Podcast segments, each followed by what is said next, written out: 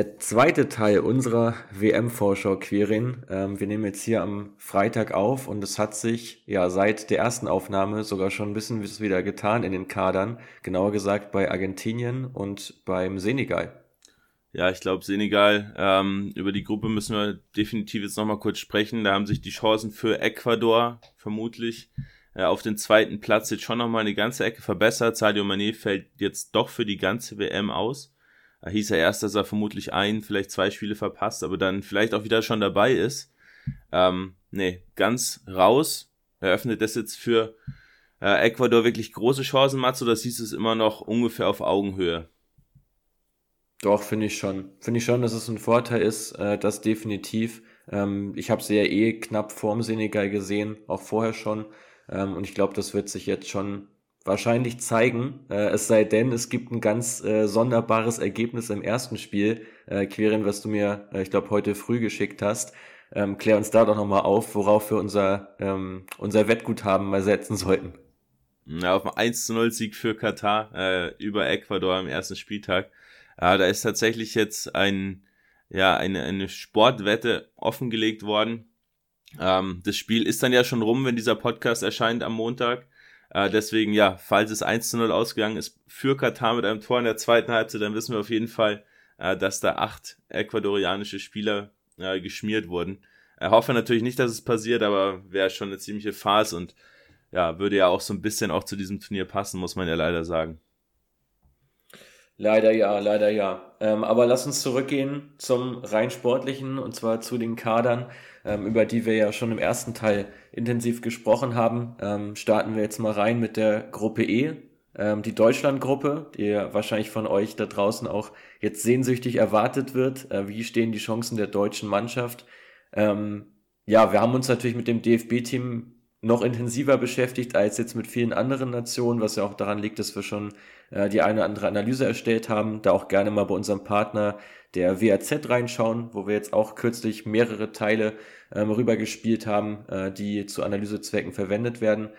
Ja, generell das deutsche Team finde ich immer ganz schwer zu bewerten, weil so das eigene Land äh, ist dann doch immer noch mal eine ganze Spur dichter dran. Man kann es nicht ganz wertfrei ähm, dann natürlich auch äh, analysieren.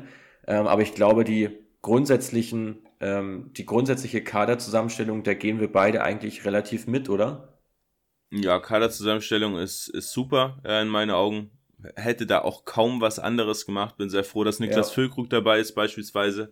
Äh, natürlich hast du jetzt ein, zwei Verletzungen noch gehabt vom Turnier, äh, wo du dann auch einfach, ja, nochmal was Neues machen musstest. Aber ja, auch wenn es hart klingt, aber zum Beispiel auch ein Timo Werner ist in meinen Augen, auch wenn mir seine Verletzung natürlich leid tut, jetzt auch nicht zwingend ein Ausfall, der Deutschland da extrem schwächt. Ähm, also der Kader ist super. Problem ist eher, dass man ja zum Beispiel auf der Rechtsverteidigerposition schlichtweg keine guten Alternativen hat. Dementsprechend musst du da halt mit Spielern gehen, äh, die vielleicht nicht die Qualität des restlichen Teams haben. Ja, genau. Also da wird improvisiert werden. Äh, generell spannend beim deutschen Team, dass man ja normalerweise im 4-2-3-1-System startet, ähm, was aber in Beibesitz dann doch sehr variabel ist. Also da wird es häufig so sein, dass der Rechtsverteidiger einrückt in die Innenverteidigung und man dann auf ein 4, ja, sorry, ein 3-4-2-1-System umstellt, sozusagen mit so ein paar hängenden Spitzen, links dann wahrscheinlich mit Sané, rechts wohl erstmal mit Gnabry, weil ja Thomas Müller auch verletzungsbedingt fehlt. Ähm, so wird sich das Ganze staffeln äh, im deutschen Team und dadurch versucht man natürlich auch noch unausrechenbarer zu sein. Zum einen durch diesen Kniff eben Sané äh, ins Zentrum reinzuziehen, ähm, dort eben für Gefahr zu sorgen, auch die Möglichkeit Musiala direkt hinter der Spitze aufzustellen, sicherlich eine gute Alternative.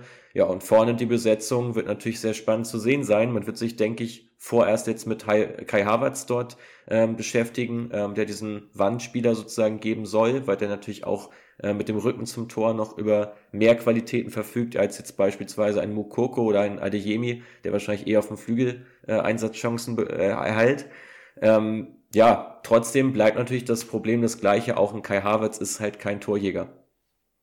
Ja, und ein Kai Havertz ist mit dem Rücken zum Tor nicht gut. Er ist vielleicht besser als ein Adiemi oder ein Mukoko. Genau. Ähm, ja. Aber er ist halt schlichtweg kein Targetman. Also alles andere als das. Ähm, ihm fehlt so ein bisschen das Tempo, wenn du in die Spitze spielst, mit, mit einem Steilpass beispielsweise. Es fehlt ihm aber auch die Körperlichkeit. ähm, um dann auch richtig dagegenhalten zu können gegen einen ja, wuchtigen Innenverteidiger mit dem Rücken zum Tor. Da hat er jetzt ja sogar noch Glück, dass es gegen die Spanier zum Beispiel geht, aber man sieht zum Beispiel in England, wie er sich das schon auftreibt. Also da zum Beispiel auch gegen Newcastle zuletzt, gegen Bottmann, gegen Fabian Scher, hat er schon sehr, sehr alt ausgesehen als Mittelstürmer. Wenn er da einfach unter physischen Druck gesetzt wird, ist dementsprechend für mich die ganz klare Sturmbesetzung Niklas Füllkrug. Ähm, also ich würde mit ihm ja zumindest mal gegen Japan definitiv reinstarten, gegen die Spanier. Ähm, haben wir auch schon drüber gesprochen, brauchst du natürlich ein bisschen mehr Tempo, weil die wahrscheinlich auch wieder den mehr Ballbesitz haben. Ähm, um dann eben, ja, die Spanier auch mal auszukontern gegen Costa Rica, möglicherweise auch wieder mit Füllkrug, damit du dann eben einen Spieler vorne drin hast, den du auch mal hoch anspielen kannst, weil wenn sich eine Mannschaft wieder mit neun, zehn Mann vor dem eigenen Strafraum positioniert, ist es halt auch deutlich schwerer, und das sieht man ja bei den deutschen Spielen häufig, einfach einen Pass in die Schnittstelle zu spielen. Das ist ja auch genau der Grund, warum Timo Werner auch im Nationalteam überhaupt nicht funktioniert. Ja, Definitiv, weil Timo Werner ja auch noch mehr Platz für sein Spiel braucht. Ist jetzt kein Spieler, der auf ganz engem Raum agiert. Ähm, persönlich, kurz noch zu äh, Füllkrug, äh, auch eine überragende Quote ja in der Luft, über 50 Prozent gewonnene Kopfballduelle in der aktuellen Saison bei über 10 Kopfballduellen pro Spiel. Also wirklich sehr herausragende Werte, gerade auch für einen Stürmer. Ähm, persönlich finde ich diese Alternative mit Serge Gnabry noch sehr spannend. Ähm, nicht unbedingt jetzt gegen Japan, aber vor allem auch gegen die Spanier halte ich das für eine sehr, sehr gute Option, ihn mal ins Sturmzentrum reinzuziehen. Äh, der hat da auch eine ziemlich starke Quote, generell auch in der letzten Saison mehr Ballaktionen im Strafraum gehabt als Robert Lewandowski. Also er hat diese Präsenz, auch in der Box zum Abschluss zu kommen, übertrifft seit über sieben Jahren seinen Expected Goals Wert. Ähm, also trifft auch aus tendenziell unwahrscheinlicheren Positionen heraus. Ähm, für mich definitiv eine Überlegung wert, ihn ins Zentrum zu ziehen. Würde auch den Weg freimachen für Jonas Hofmann auf der rechten Seite, äh, der so als ja, kreativer äußerer Spielmacher agiert. Ähm, Finde ich, da liegt auch eine große Chance drin. Lass uns nochmal kurz über die Positionen sprechen, die vielleicht nicht ganz klar sind, wie sie besetzt werden. Ähm, die Sechserposition, Mats, wir haben das zuletzt auch mal analysiert, was da denn mehr Sinn machen würde, Kimmich und Goretzka oder Kimmich und Gündogan. Ähm, kannst du auch gleich nochmal gern was zu sagen. Interessant ja, wenn du Kimmich und Gündogan aufstellst, hast du zwei ja sehr passlastige Spieler. Kimmich und Goretzka wäre ein passlastiger und ein, ich sage mal, lauflastiger Spieler. Ähm, ja, in Persona äh, Leon Goretzka, der natürlich auch mal mit dem Ball einen progressiven Lauf starten kann, den Ball nach vorne tragen kann und gerade gegen England im Testspiel, oder war es sogar die Nations League, ich weiß nicht genau, ähm, war es ganz auffällig, dass man eben gerade gegen so richtig aggressive zentrale Mittelfeldspieler wie es ein Bellingham oder ein Rice eben waren, ähm, große Probleme damit hatte, eben auch diese Pässe von Kimmich und Gündogan anzubringen, weil eben oft die Passrouten zugestellt wurden und gleichzeitig wird man über Gündogan und Kimmich auch häufiger ausgekontert, weil eben auch ein gewisses Tempodefizit da ist. Also Laufspiel mit Gündogan und Kimmich definitiv nicht gegeben. Eine Option ja möglicherweise auch Kimmich rechts hinten aufzustellen und dann eben Gündogan und Goretzka in, der Zentrale starten zu lassen. Ähm, gib doch mal gern deinen Senf dazu, Mats. Wie siehst du das zentrale Mittelfeld? Wie würdest du aufstellen und warum? Ja, also ich denke, Punkt eins ist, äh, Kimmich ist sowieso ja unantastbar. Sei es jetzt als Sechser oder als Rechtsverteidiger, der muss spielen. Ähm, wirklich überragende Werte auch in der Bundesliga. Ähm, verbindet da sowohl diese Kreativität offensiv mit Zweikampfstärke äh, und vor allem dieses im Raum verteidigen bei ihm ganz, ganz stark. 10 Possession Adjusted Interceptions äh, queren, muss ich da nur sagen. Ähm, in der Bundesliga unerreicht äh, dieser Wert, also immer wieder ganz stark im Raum positioniert, schafft es Bälle zurückzuerobern und eben sofort wieder den Gegenangriff einzuleiten. Ähm, es ist, denke ich, kein Thema, ihn als Rechtsverteidiger aufzustellen, was ich auch gehört habe, auch aus der Recherche heraus, das ist wohl keine Überlegung. Folglich bleibt ja nur die Kombi Kimmich-Goretzka als wirklich die vielversprechendste, weil du hast es schon gesagt, mit Gündogan ist man da auch nicht ausgewogen genug besetzt auf der 6. Die andere Alternative mit Musiala als Partner von Kimmich halte ich da auch noch für spannend, weil man da auch recht dynamisch unterwegs ist. Auch Musiala ja ein Spieler, der auch mal ins Dribbling geht, ähm, anders als jetzt ein Goretzka tut, weil der macht das fast gar nicht. Gündogan ebenfalls wenig. Ähm, also diese progressiven Läufe da auch möglich mit dieser Kombination, aber gerade äh, die Kombi Goretzka, Gündogan bei Kontern, bei gegnerischen Umschaltaktionen äh, nicht so gut ähm, positioniert, äh, sorry, Kimmich und Kimmich und Gündogan nicht so gut positioniert, ähm, weil eben beide Spieler da recht ähnlich ticken. Und diese ähnlichen Duos, egal auf welcher Position, funktionieren häufig nicht. Es funktioniert ja auch relativ wenig, wenn man zwei Targetmans aufstellt. Genauso ist es auch äh, auf der 6. Ja, wenn du jetzt Kimmich schon ausgeschlossen hast als Rechtsverteidiger, dann bleiben ja nur die Optionen Klostermann, Süle, Kehrer. Dein Call? Ich glaube, man wird mit äh, Tilo Kehrer tatsächlich gehen ähm, weil es eben im Grunde genommen, also ob du jetzt mit Süle gehst oder Kehrer, also ich glaube nicht, dass Klostermann spielt, der hat einfach viel zu wenig Matchpraxis, aber einer der anderen beiden wird es da wohl machen und dann eben einrücken, wie ich es eben am Anfang schon beschrieben habe äh, und dann zum dritten Innenverteidiger werden. Ich glaube, man wird hier tendenziell mit Kehrer gehen und Süle sogar ins Zentrum ziehen äh, und Schlotterbeck wird wahrscheinlich erstmal von der Bank kommen, denke ich, aber ich glaube, das hängt sehr stark vom Gegner ab, was da mehr Sinn macht. Ja, problematisch natürlich trotzdem, dass du dann über die Seite deutlich weniger Offensivdrang auch generieren kannst. Eine Option natürlich auch, Jonas Hofmann hinten rechts aufzustellen. Ist es für dich auch eine Option oder mehr, ja, so, sowas, was man vielleicht mal im Testspiel gegen einen schwachen Gegner machen kann, aber dann gegen eine Top-Nation auch nicht? Ja, gegen eine Top-Nation glaube ich nicht, dass man so reinstarten wird. Also gegen die Spanier denke ich, das ist fast ausgeschlossen. Äh, gegen Japan und auch gegen Costa Rica halte ich das auch für realistisch, dass man so rangeht. Ähm, trotzdem habe ich ja schon eben auch gesagt, ich sehe Hoffmann, Hofmann sogar noch eine Position weiter vorne ähm, als effektiver an, äh, weil er dann sich offensiv halt noch viel, viel mehr einschalten kann und betätigen kann und halt auf der Position ja auch in bestechender Form ist. Und auch darum geht's ja bei diesem Turnier. Und so viele enorm formstarke Spieler hast du im deutschen Team jetzt auch gerade nicht. Prima. Ähm, dann würde ich sagen, ähm, über Deutschland haben wir jetzt schon ja, fast zehn Minuten gesprochen, aber ich glaube war auch mal ganz wichtig davon von dir als Experten der, der Deutschland-Kaderanalyse, sich da auch mal abholen zu lassen, äh, was da passieren wird, äh, was da auch Sinn macht im deutschen Kader. Ähm, ich glaube nach wie vor super Kader, mit dem man auch eine Chance hat, recht weit zu kommen. Wie weit werden wir auf jeden Fall am Ende der Episode nochmal ein bisschen genauer besprechen. Ähm, aber natürlich hat man direkt schon in der Vorrunde auch einen richtigen Kracher mit Spanien drin, äh, den man auch erstmal schlagen muss. Die Spanier, eine recht junge Truppe, eine der jüngsten des Turniers. Äh, die werden in meinen Augen so ein bisschen unterschätzt, aber ich kann sie auch nicht wirklich greifen, muss ich ehrlich sagen. Ja, genau. Also bei den Spaniern ähm, ist ja, glaube ich, auch von der Gruppenkonstellation her das beste Vorrundenmatch, so rein von den Namen her, also Deutschland, Spanien. Ähm, ich finde bei den Spaniern sehr interessant, dass der Kader so zusammengestellt ist, dass du im Grunde genommen auf jeder Position fast eins zu eins wechseln kannst, wenn du vielleicht mal so ein bisschen vom Sturmzentrum absiehst, wo du ja wirklich nur Alvaro Morata stehen hast. Aber ansonsten kannst du auf ja, praktisch jeder äh, Position eins zu eins wechseln. Und das ist, finde ich, schon zum einen eine große Qualität, weil die Spanier, denke ich, werden stark rotieren ähm, und Kräfte schon, was natürlich gerade in der K.O.-Phase äh, ihnen zugutekommen kann. Gleichzeitig hast du aber auch das Problem, du hast nicht diese zwei, drei Ausnahmespieler, von denen das ganze Spiel einfach abhängig ist. Die hast du schlichtweg nicht. Und das ist normalerweise, ich glaube, bei jeder anderen Nation wäre ein Rodri beispielsweise der gesetzte Sechster schlechthin. Und bei Spanien ist das aber einfach nicht, weil du noch einen Busquets hast. Und das, ähm, ja, wie siehst du es?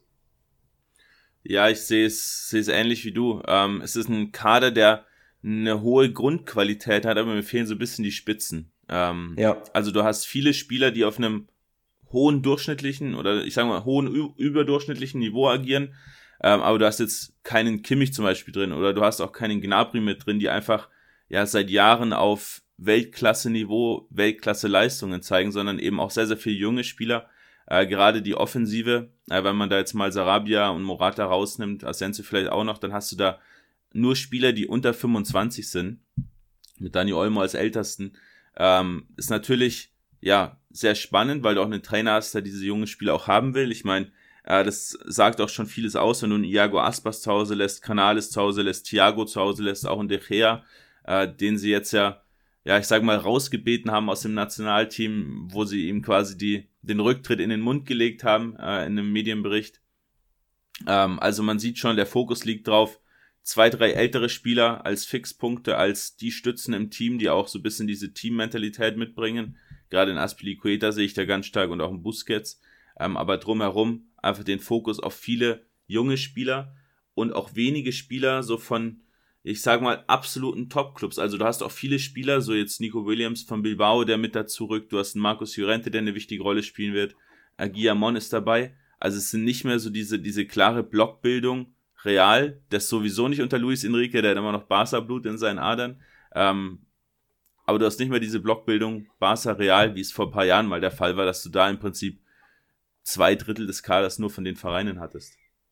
Ja, du hast im Moment ja nur Carvajal und Asensio von Real Madrid. Ähm, ja, sehe ich äh, im Prinzip komplett so wie du. Ich finde spannend ähm, sind eigentlich die beiden Außenbahnspieler, weil ich finde, dass die schon noch ein bisschen unterm Radar laufen im spanischen Team mit Ferran Torres und vor allem auch mit Pablo Sarabia, äh, der ja doch nochmal seinen zweiten Frühling erlebt mit 30 im Nationalteam, da schon eine relativ wichtige Rolle auch spielt, so als Chancenkreateur, so ein bisschen das spanische Pendant jetzt zu Jonas Hofmann, äh, der jetzt auch keinen Topspeed hat, ähm, aber einfach mit seiner unglaublichen Spielintelligenz immer wieder Situationen auch einleitet, auch ähm, sich recht clever positioniert im Strafraum. Und von denen wird es auch aus meiner Sicht stark abhängen, ähm, weil eben aus dem Mittelfeld jetzt auch nicht die ganz große Torgefahr kommt. Ähm, deswegen Morata natürlich, auf dem die ganze Schuld oder die ganze Verantwortung lastet, aber eben auch die Flügelspieler müssen scoren, müssen treffen und da bin ich mal sehr gespannt, inwieweit sie das umsetzen können. Ansu Fati, Nico Williams hast du angesprochen.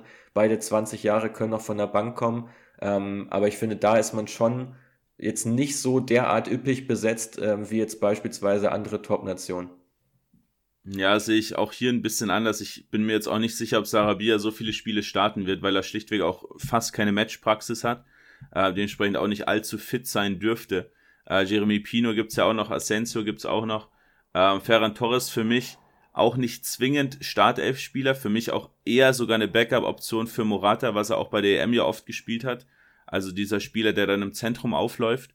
Ähm, also da bis auf Morata, der, wenn er, wenn er fit ist, vermutlich auch starten wird, kannst du da vorne in meinen Augen gar nicht sagen, wer da überhaupt spielen wird. Ähm, ich denke, wir dürfen uns auf Petri und auf Gavi als, als Startelf-Spieler in, in der Zentrale einstellen, zusammen mit Busquets denke, da wird man mit, einer, mit einem Dreierblock äh, von Barca gehen. Ähm, ja, und ansonsten Kader, der, der viele interessante Spieler bereithält in meinen Augen. Also auch viele junge Spieler, äh, gerade auch in der Abwehr. Ein Pau Torres, der vermutlich auch starten wird mit Laporte, gehe ich mal stark von aus. Ähm, bin ich mal sehr gespannt und für mich Spanien wirklich ein Team, wenn die Pech haben, dann spielen die vielleicht gegen Japan unentschieden, verlieren gegen Deutschland und fliegen möglicherweise in der Vorrunde raus, weil sie einfach vorne keine Tore schießen. Ähm, aber auch ein Team, wenn die so ein bisschen in den Flow reinkommen, den ich auch möglicherweise ein Viertel- oder Halbfinale zutraue. Ja, ja. Ja, wir werden es beobachten. Also bin sehr gespannt. Äh, beobachten wir mal die Startelf im ersten Spiel. Ich sehe da wie gesagt, sehe es ein bisschen anders. Ähm, mit, mit Sarabia würde ich auf jeden Fall gehen. Auch Ferran Torres und Morata sind für mich meine drei Starter. Äh, du siehst es anders, wir werden es beobachten, aber ich glaube, wo wir uns darauf einigen können, gerade im Mittelfeld wird einfach stark rotiert werden. Also ich glaube, das, das wird wahrscheinlich jetzt, selbst wenn sie so starten im ersten Spiel mit Busquets und dem Barca-Block, was ich mir auch gut vorstellen kann, dann denke ich, werden wir im zweiten Spiel auf jeden Fall einen Rotri sehen. Ähm, vielleicht nicht über 90, aber über 60 auf jeden Fall und einen Lorente werden wir auch sehen. Rodri ja, kann ich mir auch vorstellen, weil Busquets einfach auch nicht mehr so oft über 90 Minuten auch gespielt hat. Ähm, aber ich weiß, wie sehr Luis Enrique, Petri und Gavi liebt. Ich glaube, der würde die am liebsten nur spielen lassen. Ähm, bin ich mir nicht so sicher, ob es dazu so viel Rotation kommt. Aber äh, ist ja auch gut, wenn wir uns mal nicht einig sind. Äh, dann ja, haben, wir was zu haben wir was zu diskutieren nach den ersten Endlich zwei mal. Spielen. Ähm, Mats, die Japaner, für mich auch eine sehr, sehr underrated Nation im Turnier. Ähm, ich traue denen definitiv auch ein Achtelfinale zu. Äh, ich glaube, dass viele, viele Leute Japan gar nicht so richtig auf dem Schirm haben als eine Nation, die so ein bisschen gefährlich werden könnte. Aber gerade die Offensive, die gefällt mir schon wirklich gut. Ja, auch gerade wenn du sie vergleichst jetzt mit den äh, Südkoreanern, die ja später noch kommen in der Analyse, finde ich, bietet der Kader doch deutlich mehr Optionen auf ähm, einem ganz, ja, deutlich höheren Niveau auch, weil du einfach so viele Spieler hast, die sehr wandelbar sind. Also gerade jetzt vorne so ein Minamino beispielsweise, auch ein Rietz Doan, ein, ein Kubo, ein Junya Ito, die können alle theoretisch auf äh, sämtlichen Positionen offensiv spielen und von überall aus auch Gefahr äh, erzeugen. Alle ja sehr beweglich, sehr wendig, schwer greifbar auch für ihre Gegenspieler. Und genau das ähm, wird auch ja zu erwarten sein von Japan, dass man da einfach sehr viel Laufarbeit verrichtet gegen den Ball mit einer hohen taktischen Disziplin äh, agiert und dann eben ja vorne diese Überraschungsmomente kreiert. Auch da aber das Problem, es gibt keinen richtigen Torjäger im Team äh, der Japaner. Das ist so ein bisschen wirklich die Downside. Also es kommt viel auf diese Flügelspieler an, ähm, dass sie eben vorne reinstechen und dort eben ja äh, auch mal aus der zweiten Reihe abschließen. Ja, für mich aber auch ein hausgemachtes Problem, wenn man den einzigen Torjäger, äh, den man im Kader ha äh, hätte haben können, einfach zu Hause lässt, äh, mit Kyogo ja. Furuashi, äh, der für Celtic wirklich ein Tor nach dem anderen schießt, am, am ja, wirklich am laufenden Band. Ähm, ganz, ganz unverständlich, vor allem, weil man sogar aufgrund von Verletzungen nochmal nachnominieren musste und auch und er auch dann nicht dabei war, äh, sondern jetzt mit Yuki Soma und mit Shuto Maschino, zwei Spieler aus der Heimat. Ähm, absolut unverständlich. Ich habe da auch recherchiert, auch mit dem Berater gesprochen etc. Aber da gibt's eigentlich keine wirkliche Begründung. Es, vor allem, weil Kyogo auch in den letzten Freundschaftsspielen auch noch gespielt hat. Ähm, jetzt im September war das, glaube ich.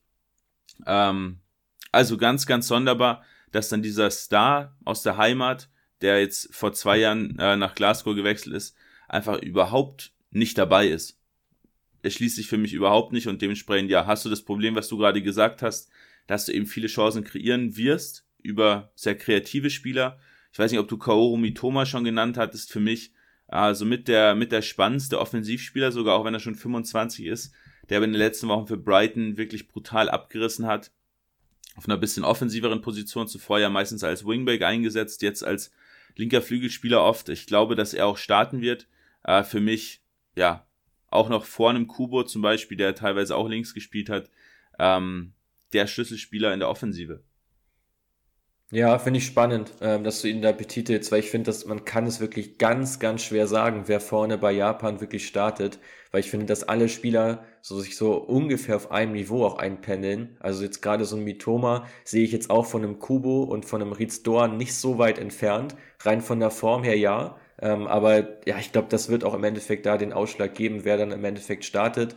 Ähm, was für mich aber sicher ist, dass Daichi Kamada auch eine sehr wichtige Rolle spielen wird von Eintracht Frankfurt, der da ja so ein bisschen eins zurückgerückt ist und auch auf diese, von dieser Achterposition heraus agieren kann.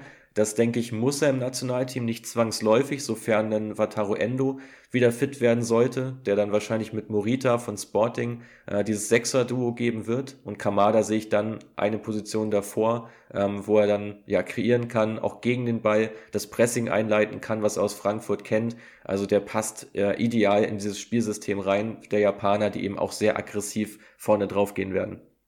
Ja, finde ich auch spannend, gerade weil Minamino normalerweise immer die Zehnerposition einnimmt bei den Japanern. Äh, der ja auch, ja, ich meine, der hat nicht umsonst die, die Rückennummer 10 bekommen. Äh, ich sehe Kamada auch deutlich stärker. Ähm, aber ich bin mir da nicht ganz so sicher, gerade weil Hidemasa Morita auch im Nationalteam noch nicht den Impact hatte, den er jetzt auch bei Sporting in der Saison schon hatte. Ähm, also auch hier, ich bin mir nicht sicher, wie man es am Ende des Tages dann auch starten wird. Ich kann mir äh, gerade gegen Costa Rica zum Beispiel auch vorstellen, dass man auch einen Kamada ein bisschen hinterzieht. Ähm, ja. ja. glaube aber, dass man gerade gegen Deutschland und Spanien, wo es dann ja schon auch eher ums Verteidigen geht, um die Umschaltaktion, ähm, ja, dann eben auch zusehen wird, dass man da mit Endo und mit Morita, Endo ja auch noch angeschlagen aktuell, ähm, da das ja defensive Mittelfeld einfach gut geschlossen bekommt und eben nicht zu viel auf die Abwehr zukommen lässt, weil man da eben zum Beispiel mit Maya Yoshida ja schon jetzt nicht das allergrößte Tempo aufweisen kann. Ja, genau. Also ich denke, in der Abwehr ist äh, Tomiyasu mit Abstand der ähm, Spieler mit der höchsten Qualität äh, vom FC Arsenal, kann ja rechts verteidigen, kann innen verteidigen, äh, auch mit seiner Größe äh, da noch eine gewisse Präsenz, die er reinbekommt. Schade natürlich, dass Ko Itakura jetzt so lange verletzt war äh, bei Gladbach. Der ist jetzt ja rechtzeitig wieder zurückgekehrt und, und fit geworden. Ähm, ob es da jetzt aber im ersten Spiel schon für 90 reicht, das wage ich auch zu bezweifeln. Ihn könnte man sehr gut gebrauchen. Denke aber nicht, dass man, äh, dass er von der Fitness her schon in der Lage dazu ist, das zu machen. Und ansonsten, ja, sehe ich so wie du. Man wird gegen Costa Rica im zweiten Spiel wahrscheinlich äh, stark rotieren und auch ordentlich durchwechseln, weil man eben auch gerade offensiv die Option hat, ähm, relativ äh, gleichwertig zu tauschen und eben äh, da die Fitness hochzuhalten für das erste und für das letzte Spiel, äh, wo man sich da ja an die Leistungsgrenze auf jeden Fall bewegen muss, um eben gegen Deutschland und Spanien Punkte zu holen. So, um die Gruppe jetzt nochmal kurz abzuschließen, Mats. Ähm, die Costa Ricaner, absolute Außenseiter in der Gruppe, ja, leben vor allem von Torhüter Kayla Navas, äh, dem Kapitän Brian Ruiz, der schon vor der WM seine Karriere beendet hat, jetzt quasi nochmal äh, drei Spiele macht äh, vermutlich ja nur drei und jetzt auch nicht vier oder fünf ähm, zum Karriereende und eben von Joel Campbell in der Sturmspitze. Die drei reichen aber vermutlich nicht aus, um überhaupt zu punkten, oder?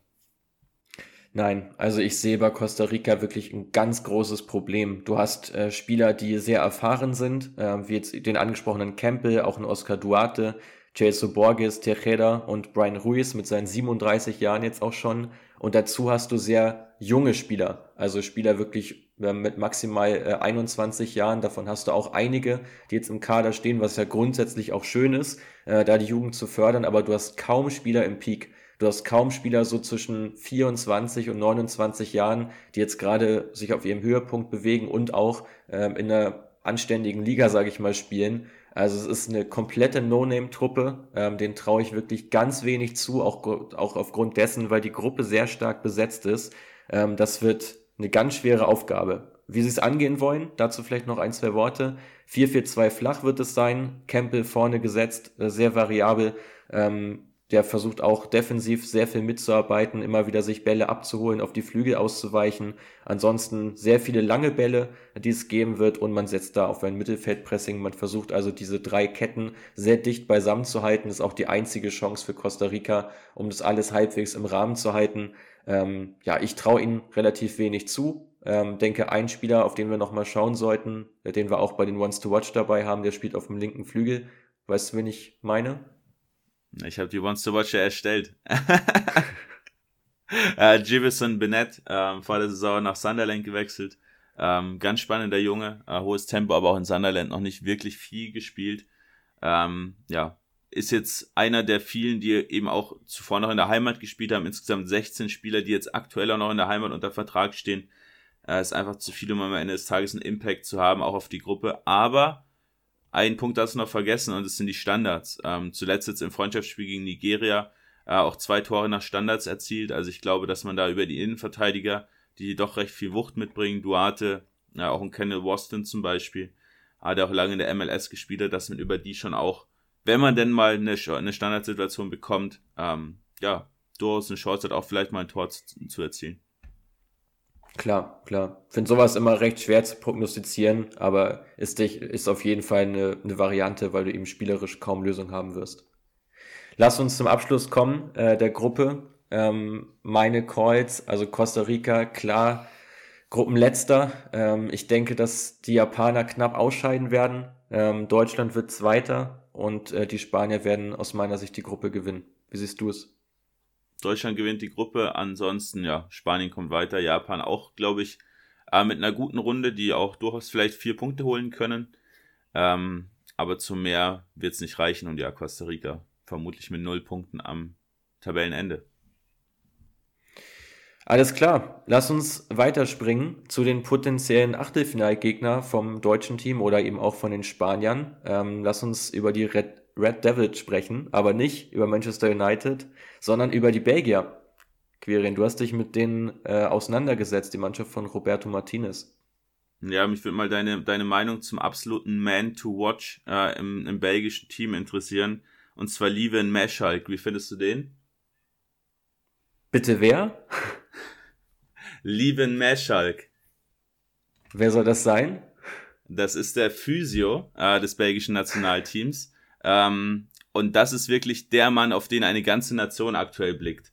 Ähm, der okay. hat schon vor, der hat schon vor äh, dem letzten Turnier einige Spieler wirklich auf den letzten Drücker noch fit bekommen. Jetzt gerade äh, Lukaku und Hassar, äh, Eden Hassar, die noch angeschla angeschlagen oder verletzt fehlen. Ähm, und es wird, wird wirklich eine, eine Punktlandung, dass man die jetzt auch zum Turnier irgendwie noch fit bekommt. Dementsprechend, ja, da gibt's jetzt in den Tageszeitungen täglich irgendwelche Updates von dem Physio, äh, wie es jetzt gerade aussieht. Ähm, ja, habe ich auch so noch nie mitbekommen, aber ja, in das offene Messer musste ich jetzt einfach mal rennen lassen. Das war, war eine zu gute Option dafür.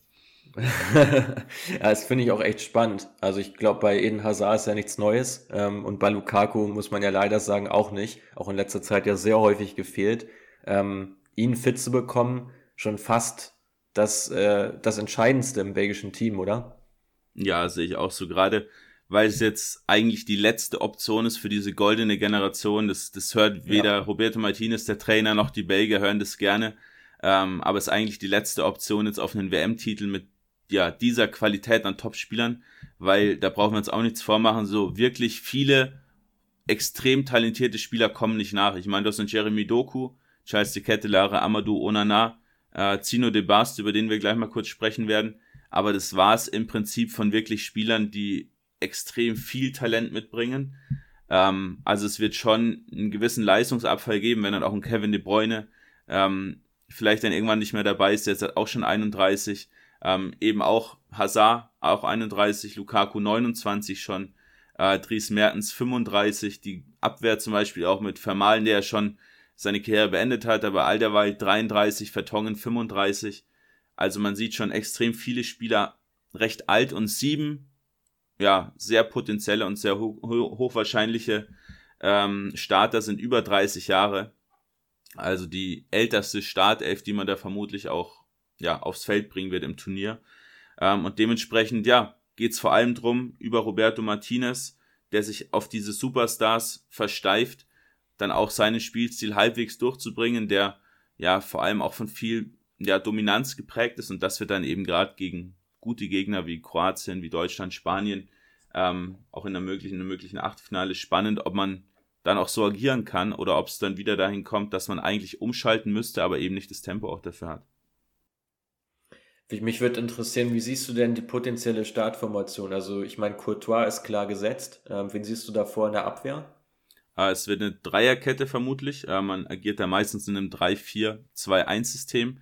Ähm, zu deiner Überraschung werden wahrscheinlich Aldewald und Vertongen starten und daneben Zeno de Bast, äh, 19-Jähriger vom RSC Anderlecht, äh, der jetzt auch in den letzten zwei Spielen den Vortritt bekommen hat vor Vote Faz und vor Arthur Theat, äh, die wir ja auch beide, ich sage mal, nicht ganz so gut einschätzen, wie sie vielleicht auch vom Marktwert her gemacht werden. Ähm, aber De Bast, der bringt ein ordentliches Tempo mit, ähm, eine ziemliche Kante auch zudem. Ähm, und der ist auch wichtig, um eben seine zwei Kollegen da auch tempotechnisch ein bisschen abzufedern, abzusichern. Ähm, auf den Außenpositionen vermutlich Kastagne, der auf rechts starten will, weil Meunier auch noch angeschlagen ist. Äh, auf links höchstwahrscheinlich Carrasco, alternativ dazu Hazard oder Trossard. Ähm, Im zentralen Mittelfeld geht man ziemlich sicher mit Axel Witzel und vermutlich Juri Tielemans daneben. Ähm, und in dieser Dreierreihe vorne, ja, eben wenn er fit wird, Lukaku, wenn er fit wird, Hazard und Kevin De Bruyne. So, das ist die Aufstellung. Mhm. Finde ich interessant. Extrem eingespielte Mannschaft, muss man natürlich sagen. Ja. Äh, die Spieler kennen sich alle über viele, viele Jahre. Man hat da kaum Überraschungen in der Startelf drin. Ähm, und du hast eben sehr, sehr ja, starke Zentrale mit vier Spielern, die da eigentlich zentral agieren. Kannst also übers Zentrum kaum ja, durchdrungen werden. Ähm, und hast eben diese zwei freien Spieler, Eden Hazard und äh, Kevin De Bruyne, die im Prinzip ja machen können, was sie wollen. Ähm, und das natürlich auch ausnutzen und diese Freiheiten da natürlich auch genießen.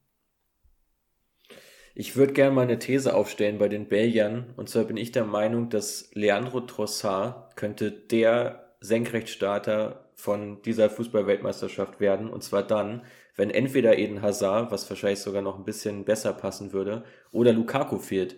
Weil ich der Meinung bin, du kannst ihn im Prinzip auf beiden Positionen bringen. Bei Brighton jetzt ja auch schon ein paar Mal in der Sturmspitze agiert liegt international, finde ich, deutlich äh, unterm Radar. Gerade wenn du dir den anderen Hazard noch anschaust, auch ein Batshuayi, die auch schon deutlich bekannter sind als Trossard. Ähm, siehst du da auch eine Chance? Ja, total. Ähm, ich habe ihn jetzt als Once to Watch nicht mit aufgenommen, äh, weil ich mir auch schlichtweg nicht sicher bin, wie hoch dann auch seine, seine Chancen stehen, dann auch zu spielen. Äh, gerade wenn eben ja die Leistungsträger auch fit werden, dann wird es vermutlich so ein Joker-Ding werden. Ähm, aber ich würde ihn jetzt auch vor Openda, vor Batsuai und auch vor Mertens in die Sturmspitze stellen, bin ich dir ehrlich. Ja. Ähm, ich auch. Weil er einfach in einer super Form ist, hohes Tempo mitbringt. Ich sehe ihn persönlich auch eher als Wingback als Carrasco. Also das kommt auch noch dazu. Ähm, ich finde, Trossard ist ein sehr, sehr flexibler, sehr variabel einsetzbarer Spieler und es ist eigentlich schade, dass er ja doch eine recht hohe Konkurrenz hat und dann vermutlich auch ja jetzt nicht allzu viele Minuten bekommen wird, wenn alles normal läuft. Wird man sehen. Also ich glaube, als, als Joker wird er auf jeden Fall seine Rolle spielen. Die Frage ist halt nur, ob er auch starten kann äh, und dann eben nachhaltig auf sich aufmerksam macht. Aber ihn sehe ich da wirklich als Dark Horse im Team, als ein Spieler, der in der öffentlichen Wahrnehmung ziemlich unterbewertet äh, daherkommt. Und es kommt auch nicht von ungefähr, dass es der nächste Brighton-Spieler ist, den wir hier betiteln, nachdem wir in der letzten Folge auch schon über Caicedo und auch über Estupinian gesprochen haben. Ähm, aber das hat hier damit gar nichts zu tun, sondern ich finde den Spieler einfach unglaublich spannend, ähm, auch weil er eben sehr formstark gerade aus der Saison kommt. Genau, und Vertrag läuft außerdem auch nächsten Sommer aus. Brighton hat zwar noch eine Option auf ein weiteres Jahr, ähm, aber mit seinen 27 ist es jetzt auch ja fast schon an der, an, an höchster Zeit, jetzt mal noch den nächsten Schritt zu einem richtigen Top-Team zu machen. Äh, und ich glaube, wenn es da jetzt ein bisschen Qualität bei der WM zu sehen gibt, dass es dann vielleicht auch schon im Winter dazu einem Transfer kommen könnte. Wie weit können aus deiner Sicht die Belgier kommen? Ist das eine Mannschaft, was, was stellst du dir da vor als Erfolg? Maximal Viertelfinale. Mhm. Okay, werden wir später auch nochmal aufgreifen, wenn wir so ein bisschen übers, äh, übers Turniergeschehen sprechen. Lass uns ein Team weiterspringen und zwar zu Kroatien äh, in der Gruppe F, ähm, die ja auch ziemlich unterbewertet äh, daherkommen, äh, bei der letzten WM ja ähm, das Finale erreicht und das Latko Dalic, der weiterhin ja der Trainer ist der Mannschaft. Genau, der Trainer der Mannschaft seit 2017 und auch absoluter Volksheld. Er hat ja die Mannschaft so im im richtigen Down übernommen 2017, als man fast die WM-Qualifikation auch verpasst hätte und sie dann halt bis ins Finale geführt. Und das ist natürlich schon eine brutale Leistung für so ein kleines Land wie Kroatien. Ähm, und natürlich, ja, ein sehr fußballverrücktes Land und dementsprechend dort absoluter Volksheld. Äh, ist ein ziemlich starker Motivator, kommt gar nicht mal unbedingt über seine ja taktisch so ausgeklügelten Ideen, ähm, sondern vor allem eben darüber, dass er das Team catcht. Die Kroaten ja generell ein Team, äh, was, was einfach sehr stark kämpft ähm, und einen starken Zusammenhalt hat. Ja, der Fokus liegt ganz klar auf Flanken. Ähm, ich glaube, mit Borna Sosa äh, hat man da einen der besten Europas im eigenen Team. Borna Barisic ähnlich, auch Josip Juranovic, äh, der vermutlich auf rechts starten wird. In diesem, ja, Mix aus 4-3-3, 4-2-3-1 System. Ähm, Dazu noch natürlich noch Ivan Perisic zum Beispiel, der auch ja eine Flanke nach der anderen schlägt. Also Flanken, ganz klares Mittel zur, zur Chancenkreation. Dazu eben auch mit Ante Budimir, Bruno Petkovic, auch Marco Livaja, sehr kopfballstarke Stürmer auch im Zentrum. Also da wird ganz klar und häufig diese Connection eben gesorgt, äh, gesucht. Äh, und im Zentrum, ja, mit Brozovic, mit Kovacic und mit Luka Modric natürlich drei, ja, drei, die drei Musketiere, sag ich mal, die drei kroatischen, äh, die das seit Jahren auch zusammenspielen und sich natürlich in- und auswendig kennen. Ich finde generell das ähm, Zentrum bei den Kroaten, als, ich finde das wirklich unfassbar stark. Also der drei hast du jetzt ja schon angesprochen und wenn man dann noch schaut, dass ein Lukas Sucic gerade noch nachkommt, der jetzt auch schon im Kader steht von RB Salzburg und dann noch ein Lofro Mager, äh, wie er französisch ausgesprochen wird von Stade Rennes, äh, die ja beide auch noch relativ jung sind und da schon so ein bisschen in diese Rolle auch reinwachsen werden. Äh, da müssen sich die Kroaten wirklich kaum Sorgen machen um diese Position. Also für mich wirklich herausragend besetzt, das zentrale Mittelfeld und ähm, bis auf Modric sind ja auch alle noch in einem Alter, äh, so um die 30 herum, äh, wo sie auch gerade ja in der Spitze ihrer ähm, Leistungsfähigkeit sind.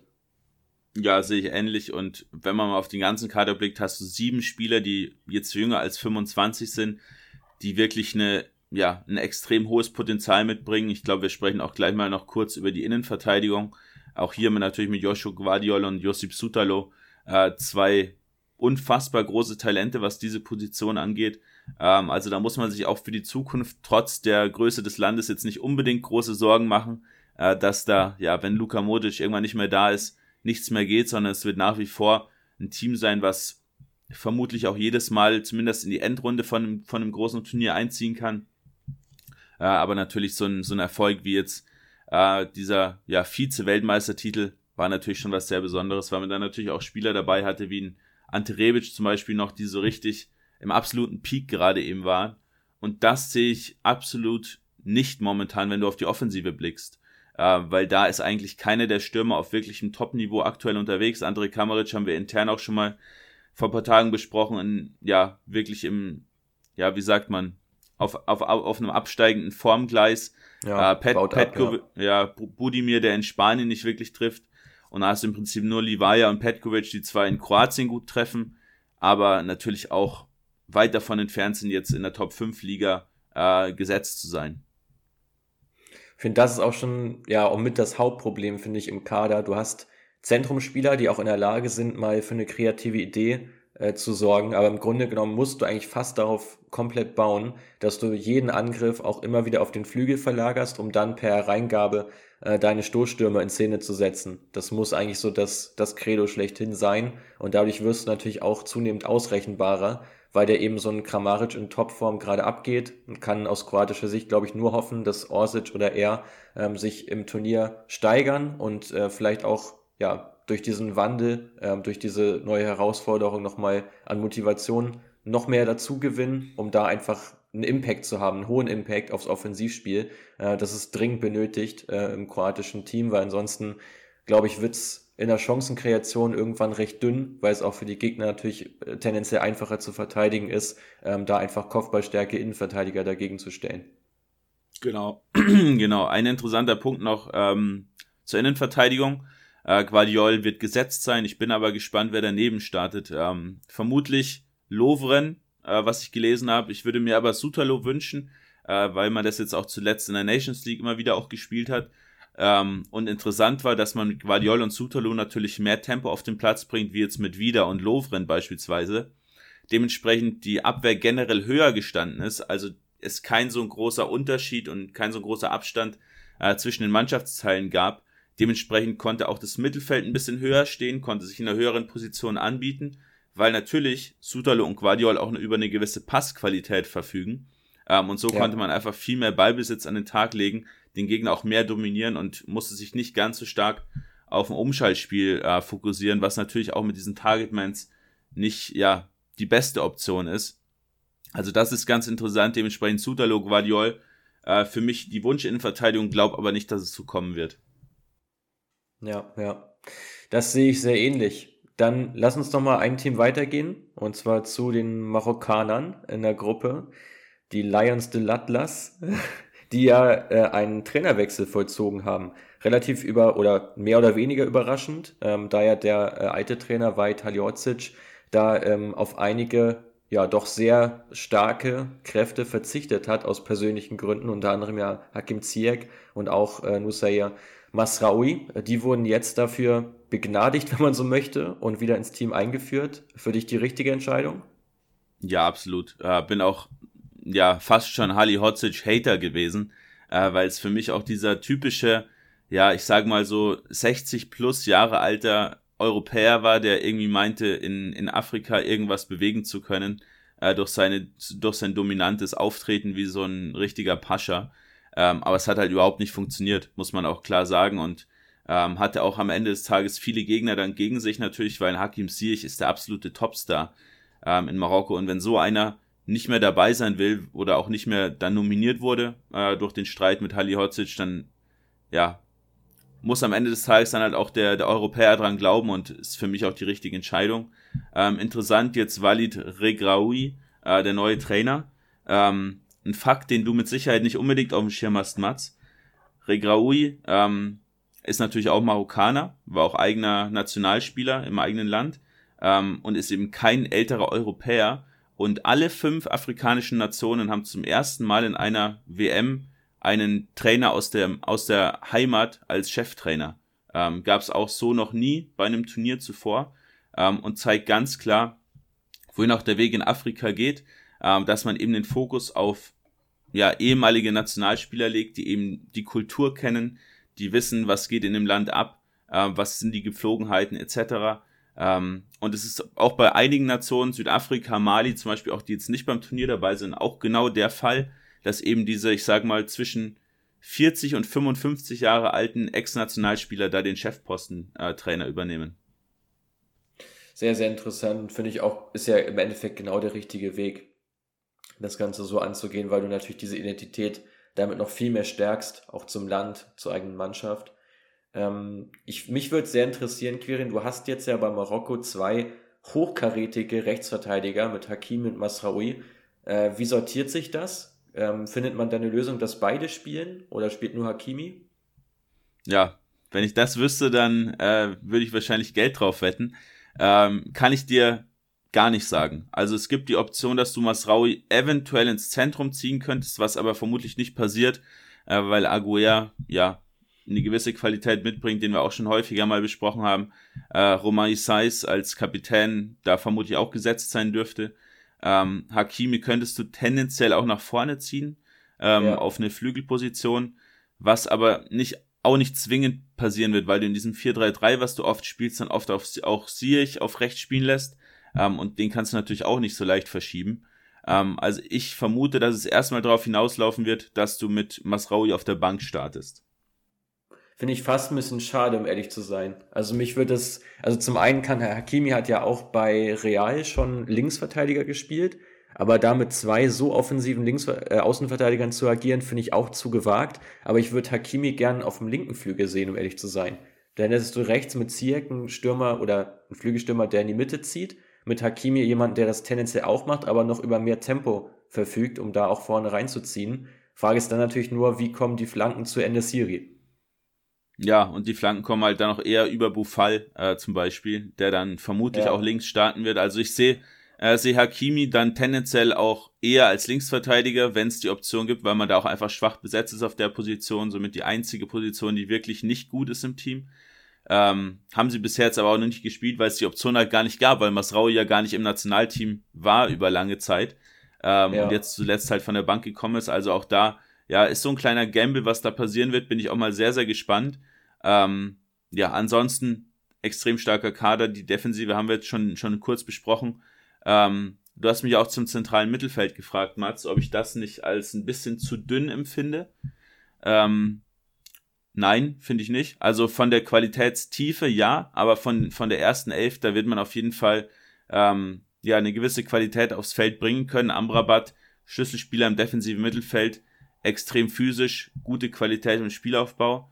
Ähm, und für mich eigentlich der Shootingstar, der mögliche Shootingstar im Team, Assedin Unahi, ähm, der momentan bei Auger spielt, ähm, hat von allen zentralen Mittelfeldspielern in den Top 5 liegen die meisten Dribblings und die meisten progressiven Läufe. Also ein sehr, sehr, ja, laufstarker Achter, der extrem viel Tempo mitbringt, extrem viel offensive Qualität mitbringt, aber auch gegen den Ball extrem giftig und Pressing, ähm, pressinglastig agiert. Also er ganz, ganz spannend und den sollte man sich definitiv äh, mal auf seinen Zettel schreiben. Asedin Unahi. Ja, sofort ab auf die, auf die Watchlist, würde ich sagen. Ähm, ja, über den Sturm hast du jetzt auch schon kurz gesprochen. Vielleicht nochmal ein, zwei Worte zu Siri im Sturmzentrum. Denke ich, ganz klar gesetzt, wenn man sich die Alternativen anschaut, oder? Ganz klar gesetzt, aber auch ganz klar außer Form aktuell. Ja. Könnte zum Problem werden im Turnierverlauf, oder? Auch hier wieder Chancenkreation durchaus gegeben, auch äh, Übergangsspiel, Spielaufbau eigentlich auch gute Qualitäten. Auch du hast ja dazu noch einen starken Torwart, den, über den wir jetzt noch gar nicht gesprochen haben, mit, mit Bono äh, im Kasten von Sevilla, auch seit Jahren wirklich einer der Top-Performer in den Top 5 liegen. Aber gerade im Sturm, da kommt es im Endeffekt ja wirklich drauf an, ähm, dass er verwertet. So ist es, gerade weil du eben mit äh, Ziyech, mit S. Abde, mit Munir, mit Khair, Bufal, Amala, El Kanouche, du hast ja einen Dribbler nach dem anderen. Also für mich ja. ähm, wiegt der Ausfall von Harit, der sich das Kreuzband gerissen hat, ähm, auch gar nicht so schwer eigentlich, gerade weil zum, so ein Khair zum Beispiel, der mit, mit QPA eine brutale Runde aktuell spielt, wirklich in guter Verfassung ist. Ähm, hoffe auch, dass er ja auf viel Einsatzzeit kommen wird. Ähm, also das fällt gar nicht so stark ins Gewicht, aber ja, vor allem auch hier wieder die, die Chancenverwertung. Ähm, und da wird es am Ende des Tages vermutlich auch dran scheitern. Wir werden es beobachten. Ähm, meine Schlussworte zu Marokko gern auch nochmal auf unserer Homepage raufschauen. Da haben wir ja die Next Gen Nations als äh, Blogartikel gelistet, jetzt schon vor einiger Zeit, wo wir auch da schon die Marokkaner äh, in den Vordergrund gerückt haben, neben einigen anderen Nationen. Äh, mal schauen, ob sie da den Erwartungen gerecht werden und vielleicht für eine Überraschung sorgen können. Das besprechen wir gleich, aber vorher kommt noch ja für mich die äh, Sensation eigentlich bei diesem Turnier, nämlich Kanada, die sich tatsächlich jetzt mal qualifizieren konnten, seit 36 Jahren zum ersten Mal äh, mit dem Trainer John Hurtman. Was kann man von den Kanadiern erwarten? Ja, John Hurtman, äh, ganz, ganz interessanter Trainer, Engländer. Ähm, zwar schon 47, aber von seiner Herangehensweise eher 35. Also ein sehr, sehr äh, moderner Trainer, ähm, der ja eine ziemlich lange Zeit mit den kanadischen Frauen ziemlich erfolgreich war und dann gab es da ein paar Angebote, ob er nicht ähm, ja zum Beispiel auch Teams in England übernehmen wollte und dann hat man ihn mit ja ziemlich viel Geld und den Posten als Nationaltrainer im Herrenteam äh, dann geködert, weil man ihn ja überhaupt nicht äh, gerne verlieren wollte. Ähm, und es hat sich auch ausgezahlt, weil man eben jetzt einen modernen Trainer hat, in Kombination mit ja einer MLS, die immer stärker wird und in Kombination eben auch mit ja einigen Spielern, die jetzt auch mal eine gewisse Qualität an den Tag legen und auch noch ziemlich jung sind. Ähm, ich glaube, Jonathan David und Alfonso Davis müssen wir da nicht groß beschreiben. Ähm, die zwei absoluten Superstars in der Heimat. Davis sogar noch ein bisschen mehr als Jonathan David. Bei dem ja, fehlt noch so der Schritt zu einem absoluten Top-Team, dann sind die vielleicht auch wieder auf Augenhöhe. Ähm, generell, ja, großer Zusammenhalt und eine sehr, sehr aggressive Spielweise als, ja, die Schlüssel zum Erfolg und die haben Kanada in den letzten Jahren von Weltranglistenplatz 120 auf 41 geführt. Ähm, und das ist natürlich schon brutal stark und im Ballbesitz kommt man vor allem dann auch über Umschaltverhalten. Äh, das ist ganz, ganz entscheidend, dass man eben dieses Tempo von Buchanan, von David, ähm, und eben auch von Alfonso Davis, der auf einer offensiveren Position spielen wird, dann eben auch ausnutzt. Genau, wollte ich gerade noch ansprechen. Davis ja im Nationalteam meistens so auf links außen und nicht als reiner Linksverteidiger gelistet. Wie sortierst du das im zentralen Mittelfeld? Da habe ich noch ein paar Fragezeichen, wer da zu den Stammspielern zählt, weil du mehrere Spieler hast, die ja auch sich auf einem recht ähnlichen Niveau gerade bewegen. Ja, zentrales Mittelfeld. Ähm, also man spielt mit einem 4-4-2-System, mit einem flachen ähm, in der Regel dann mit, mit Davis auf der einen Seite außen, mit Buchanan auf der anderen Seite außen, vorne drin äh, mit Kyle Reen als diesem Wandspieler und mit Jonathan David, der ja auch im Zweiersturm besser ist als alleine, ähm, der eben den, den zweiten Part dann da gibt. Und im zentralen Mittelfeld hast du mit Atiba Hutchinson den Kapitän, der zwar schon 39 ist, aber der mit seiner Physis einfach da auch nicht wegzudenken ist und der ja ein ziemliches Laufwunder ist. Sehr, sehr groß, auch gut, auch gegen den Ball in der Luft. Ähm, und mit Steven Oyster-Kio von Porto, der da auch immer besser in Form kommt, auch immer mehr spielt. Also die, diesen Quarterback, sag ich mal, ähm, der sehr viele Pässe in die Tiefe spielt und das ist natürlich gerade in diesem Umschaltverhalten schon sehr, sehr wichtig. Also die physischeren ähm, Varianten rund um Jonathan Osorio, auch so ein Kai von Toronto, Ismail Kone wahrscheinlich noch auch zu, zu jung, zu unerfahren für die Mannschaft. Siehst du da eher als Backups? Ähm, Rotationskandidaten oder wird Kanada vorwiegend mit der gleichen Mannschaft durchspielen? Man wird da nicht groß rotieren. Ähm, es kann sein, okay. dass man teilweise auch mal mit einer Dreierkette spielt, weil du eben auch mit, mit Davis auf der einen Seite, mit Buchanan auf der anderen Seite Spieler hast, die problemlos auch einen Wingback geben können. Ähm, dann könntest du dir dann nochmal einen mehr im Zentrum schaffen. Kone ist ähm, ja eine physische Komponente, sehr ähnlich auch zum Gladbacher Kone, äh, auch sehr, sehr laufstark, äh, auch mit dem Ball, wäre dann nochmal so ein bisschen anderes Element. Ähm, aber vorrangig wird man sich einfach ein bisschen tiefer stellen und Oyster Kio kannst du nicht rausnehmen und Hutchinson ist der Kapitän. Ähm, also dementsprechend wird da wenig rotiert werden. Alles klar. Dann glaube ich, haben wir es ganz gut zusammengebastelt ähm, bei den Kanadiern. Gern mal, lass uns da übergehen zu deinem Gruppenfazit. Ähm, wer kommt weiter und wie platzieren sich die Nationen? Ja, Belgien für mich ähm, die ganz klare Nummer eins äh, in der Gruppe. Die werden definitiv weiterkommen. Ähm, aber ich glaube, dass es sehr eng wird an der Spitze mit Kroatien. Also da, ja, wenn ich mich festlegen würde, würde ich sogar sagen, dass die Kroaten ähm, als erster sogar weiterkommen in der Gruppe ähm, und die Belgier als mhm. zweiter, was dann ja möglicherweise nach meinem Tipp zu Deutschland gegen Belgien führen würde im Achtelfinale. Äh, Wäre natürlich schon ja. ein Kracher. Ähm, ja, die Marokkaner werden an ihrem Sturm scheitern, denke ich. Ähm, da wird es nicht zu allzu vielen Toren kommen, aber schon trotzdem eine, eine gewisse Rolle spielen. Also die werden definitiv keine Spiele hoch verlieren, sondern es wird sehr, sehr eng in diesen Spielen mit Marokko, weil die grundsätzliche Startelf, die ersten 11, 12, 13 Spieler schon wirklich eine hohe Qualität mitbringen. Ja, und bei Kanada fokussiert sich eben alles auf zwei, drei Spieler. Äh, problematisch hier, dass Crepeau, der Nationaltorhüter, die Nummer eins, äh, sich im MLS, äh, im MLS Cup Finale ähm, schwer am Kopf verletzt hat. Der ist gar nicht dabei. Ähm, ja, defensiv sehe ich da ja recht viele Probleme, da wird man anfällig sein ähm, und da wird auch dieses Umschaltverhalten nicht helfen. Also Kanada für mich letzter in der Gruppe, Marokko dritter, Belgien zweiter, Kroatien erster.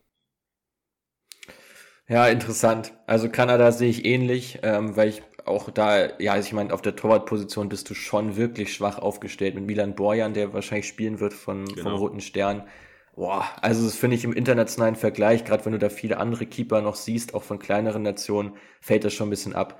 Ja, Marokko für mich auch knapp Dritter äh, hinter den Kroaten, für mich die Belgier ähm, gesetzt als äh, Gruppenerster, also ein bisschen andere Reihenfolge, gehe ansonsten aber mit und glaube, also ich, ich wünsche es auch Marokko, dass sie äh, irgendwie die nächste Runde äh, noch erklimmen, ähm, würde ich denen auf jeden Fall sehr gönnen mit ihrem Team, ähm, aber wird trotzdem nicht einfach. Die Gruppe G wird angeführt von den Brasilianern, äh, die ja recht hoch gehandelt äh, werden, aus meiner Sicht komplett überschätzt. Nein, Spaß. Also ich finde Brasilien wirklich ähm, für mich mit das, oder nicht nur mit, für mich das bestbesetzteste Team im Turnier. So viel kann ich schon mal vorweggreifen. Für dich ähnlich? Ja, für mich ähnlich. Defensive vielleicht so ein, zwei Problempunkte, über die wir auch gleich kurz sprechen werden. Ähm, aber gerade die Offensive, ja, ist eigentlich schon schade, dass du da so viele Spieler hast. So ein Martinelli zum Beispiel, der wird mit Sicherheit keine allzu große Rolle spielen, ähm, obwohl er ja bei gefühlt jeder anderen Nation halt vermutlich gesetzt wäre. Ja, ja, definitiv. Also auch bei den Brasilianern mal so ein bisschen durchgegangen äh, im Team. Ähm, da wirklich sehr interessant, dass der Neymar eine andere Rolle spielt, als er es im Vereinsfußball zumindest über lange Zeit auch getan hat. Neymar nämlich im Nationalteam als Zehner unterwegs ähm, und nicht als klassischer Linksaußen.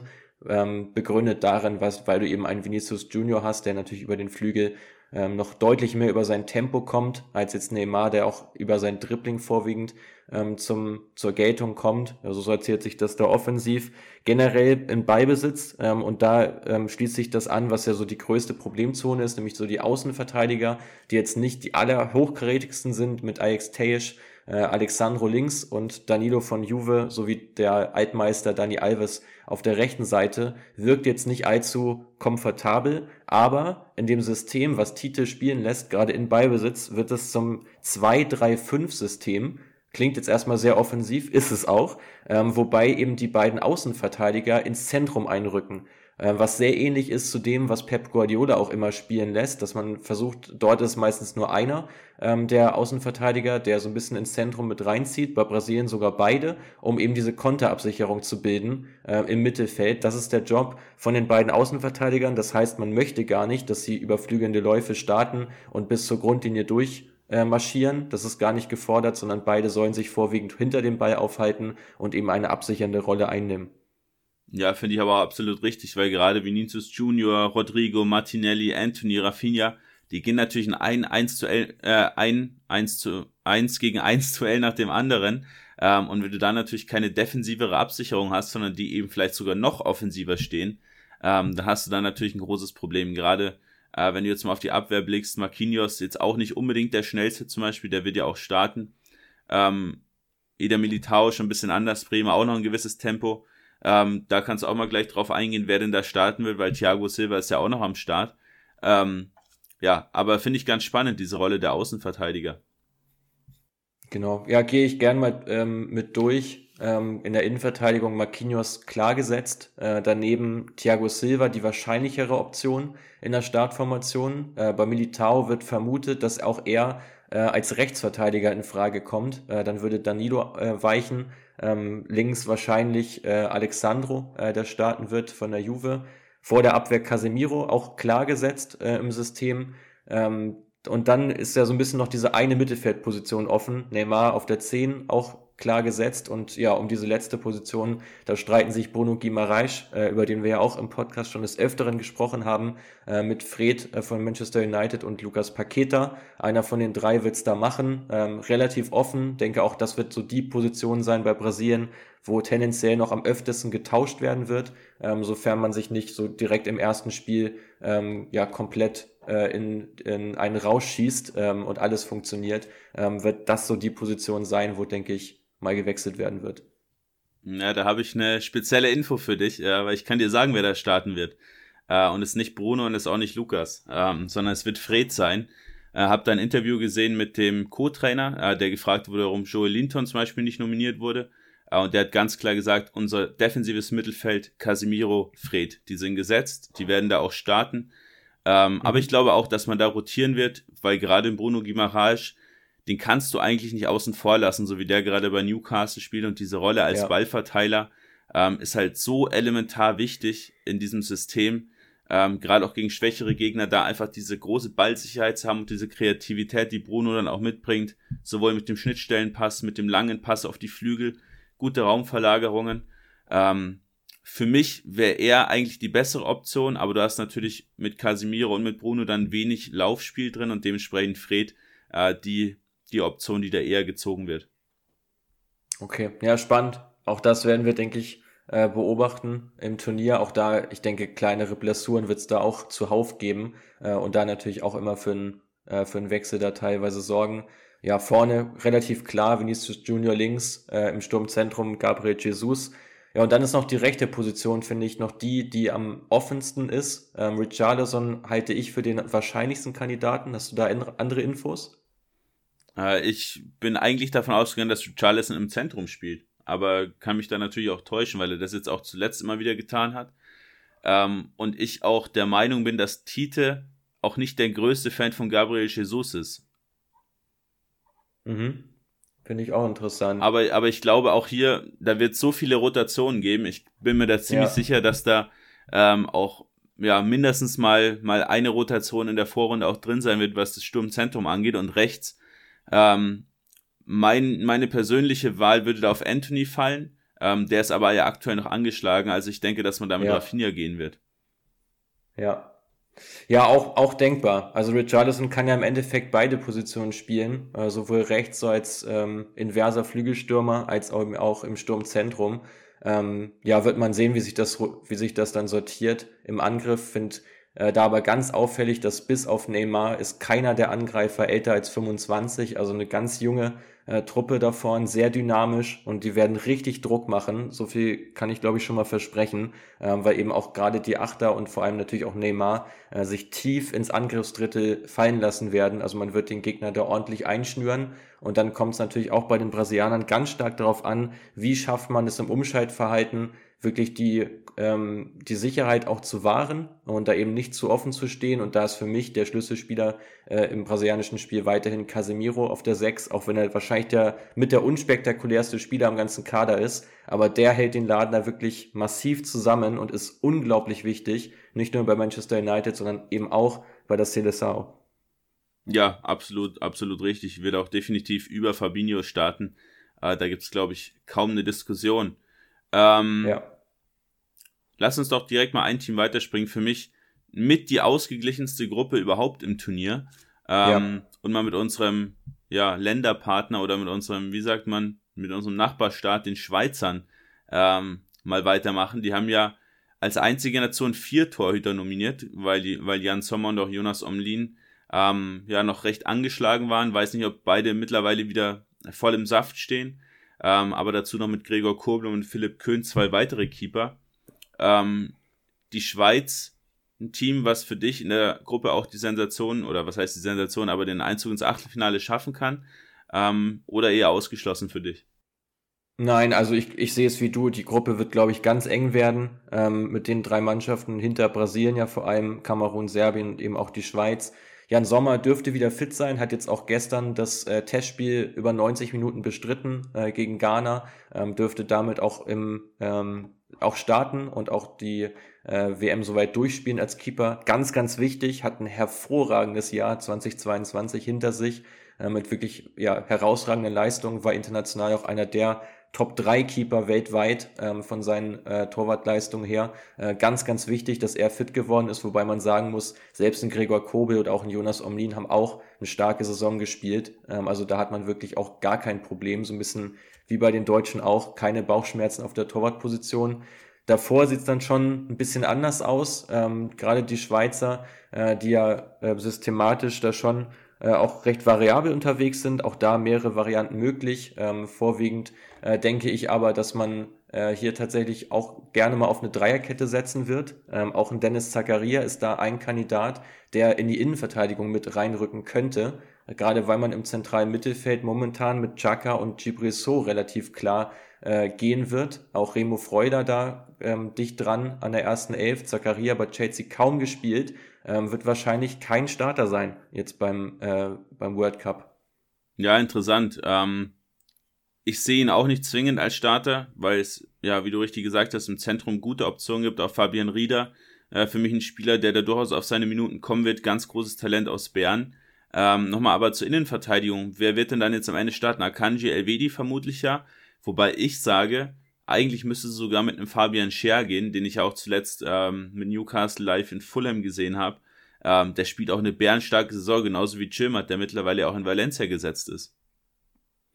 Ja, genau. Also ich glaube, Akanji wird klar gesetzt sein und daneben ist es ein relativ offenes Rennen. Elvedi hat, glaube ich, äh, leicht die Nase vorn, obwohl ich das persönlich auch anders bewerten würde, um es mal so auszudrücken. Aber hier müssen wir ein bisschen separieren zwischen das, was wohl passiert und das, was äh, wir uns vielleicht wünschen würden. Ähm, das soweit dazu. Offensiv wird vieles einmal mehr von Jadan Shakiri abhängen, äh, der weiterhin eine wichtige Rolle spielt im Nationalteam, äh, inzwischen bei Chicago Fire unterwegs, ähm, wird tendenziell über die rechte Außenbahn kommen, also nicht im Zentrum auf der 10 spielen, sondern eher über rechts, Okafor wahrscheinlich über links und Embolo ist im Sturmzentrum klar gesetzt. Er hat auch in Monaco eine ordentliche Saison bisher gespielt und ja, fungiert da so als sehr dynamischer, kompletter Stürmer, ähm, wenn man vielleicht mal von der Chancenverwertung immer mal wieder absieht. Ja, trotzdem immerhin schon siebenmal getroffen, genauso auch wie Okafor, äh, der natürlich auch eine Option noch für die Sturmspitze wäre. Ähm, ich sehe aber gerade die Offensive auch hier so ein bisschen als Problem, weil du mit Okafor, der ja auch noch in einer recht schwachen Liga spielt, und mit Embolo eigentlich die einzigen zwei Spieler hast, die äh, aktuell in einer guten Form sind, auch noch wirklich in einem, in einem jungen Alter aktiv sind.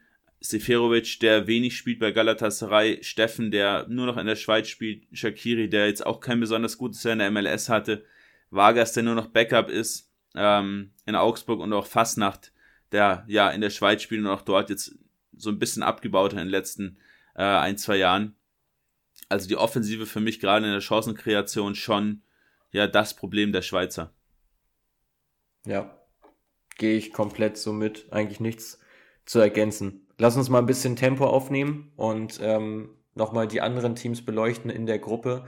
Und wir springen mal zu den Serben rüber. Ähm, die Serben, die ja vor allem aus einem ja, magischen Viereck, kann man schon fast äh, sagen, bestehen. Äh, Im Mittelfeld Schlüsselspieler Sergej Milinkovic Savic, mit dem ich direkt mal reinstarten möchte, äh, in die Serben. Ähm, Gerade der Unterschiedsspieler schlechthin, auch in der Serie A schon mit diversen Vorlagen, die er gegeben hat. Gerade auf dieser Achterposition ungemein wichtig fürs Spiel der Serben, um einfach diese Verbindung zu haben zwischen Defensive und Offensive.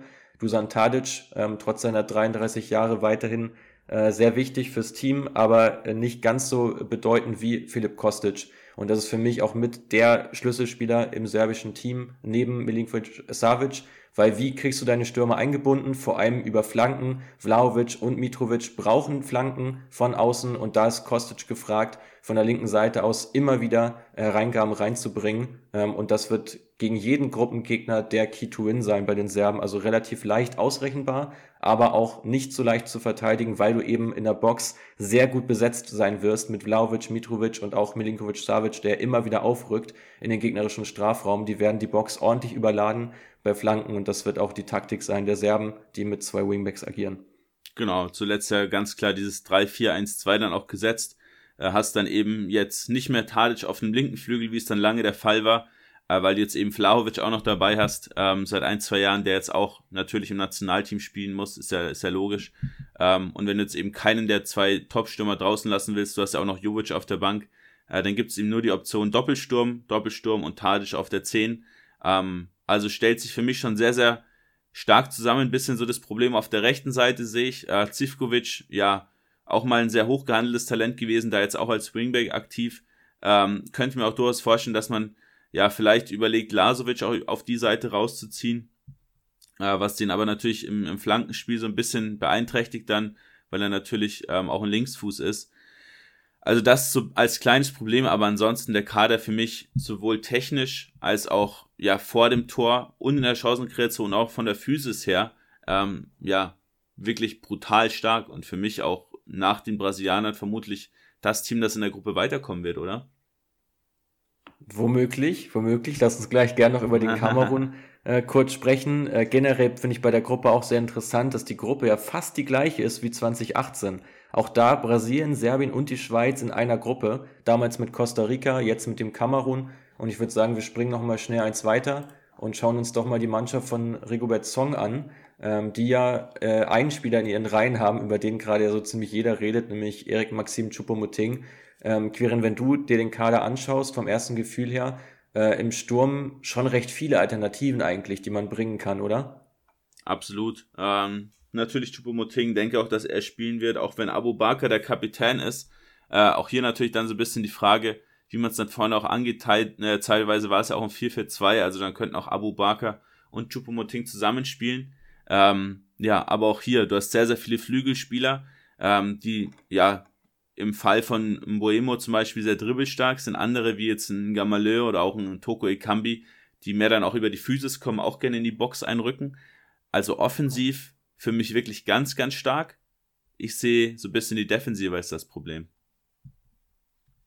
Ja, definitiv. Also Keeper André Onana, noch ähm, auch einer der besten afrikanischen Keeper, äh, muss man da ja sagen. Ähm, zwar immer mal auch für den Aussetzer gut, aber grundsätzlich ja auch fußballerisch relativ stark. Ähm, gerade ähm, äh, fürs Aufbauspiel da natürlich wichtig, aber du sagst es richtig, gerade so auf den Außenverteidigerpositionen, auch in der Innenverteidigung, ähm, hast du unerfahrene Spieler, wie jetzt ein Christopher Wu, oder auch ähm, erfahrenere Spieler, die aber auf einem recht ja, mittelmäßigen Niveau maximal unterwegs sind.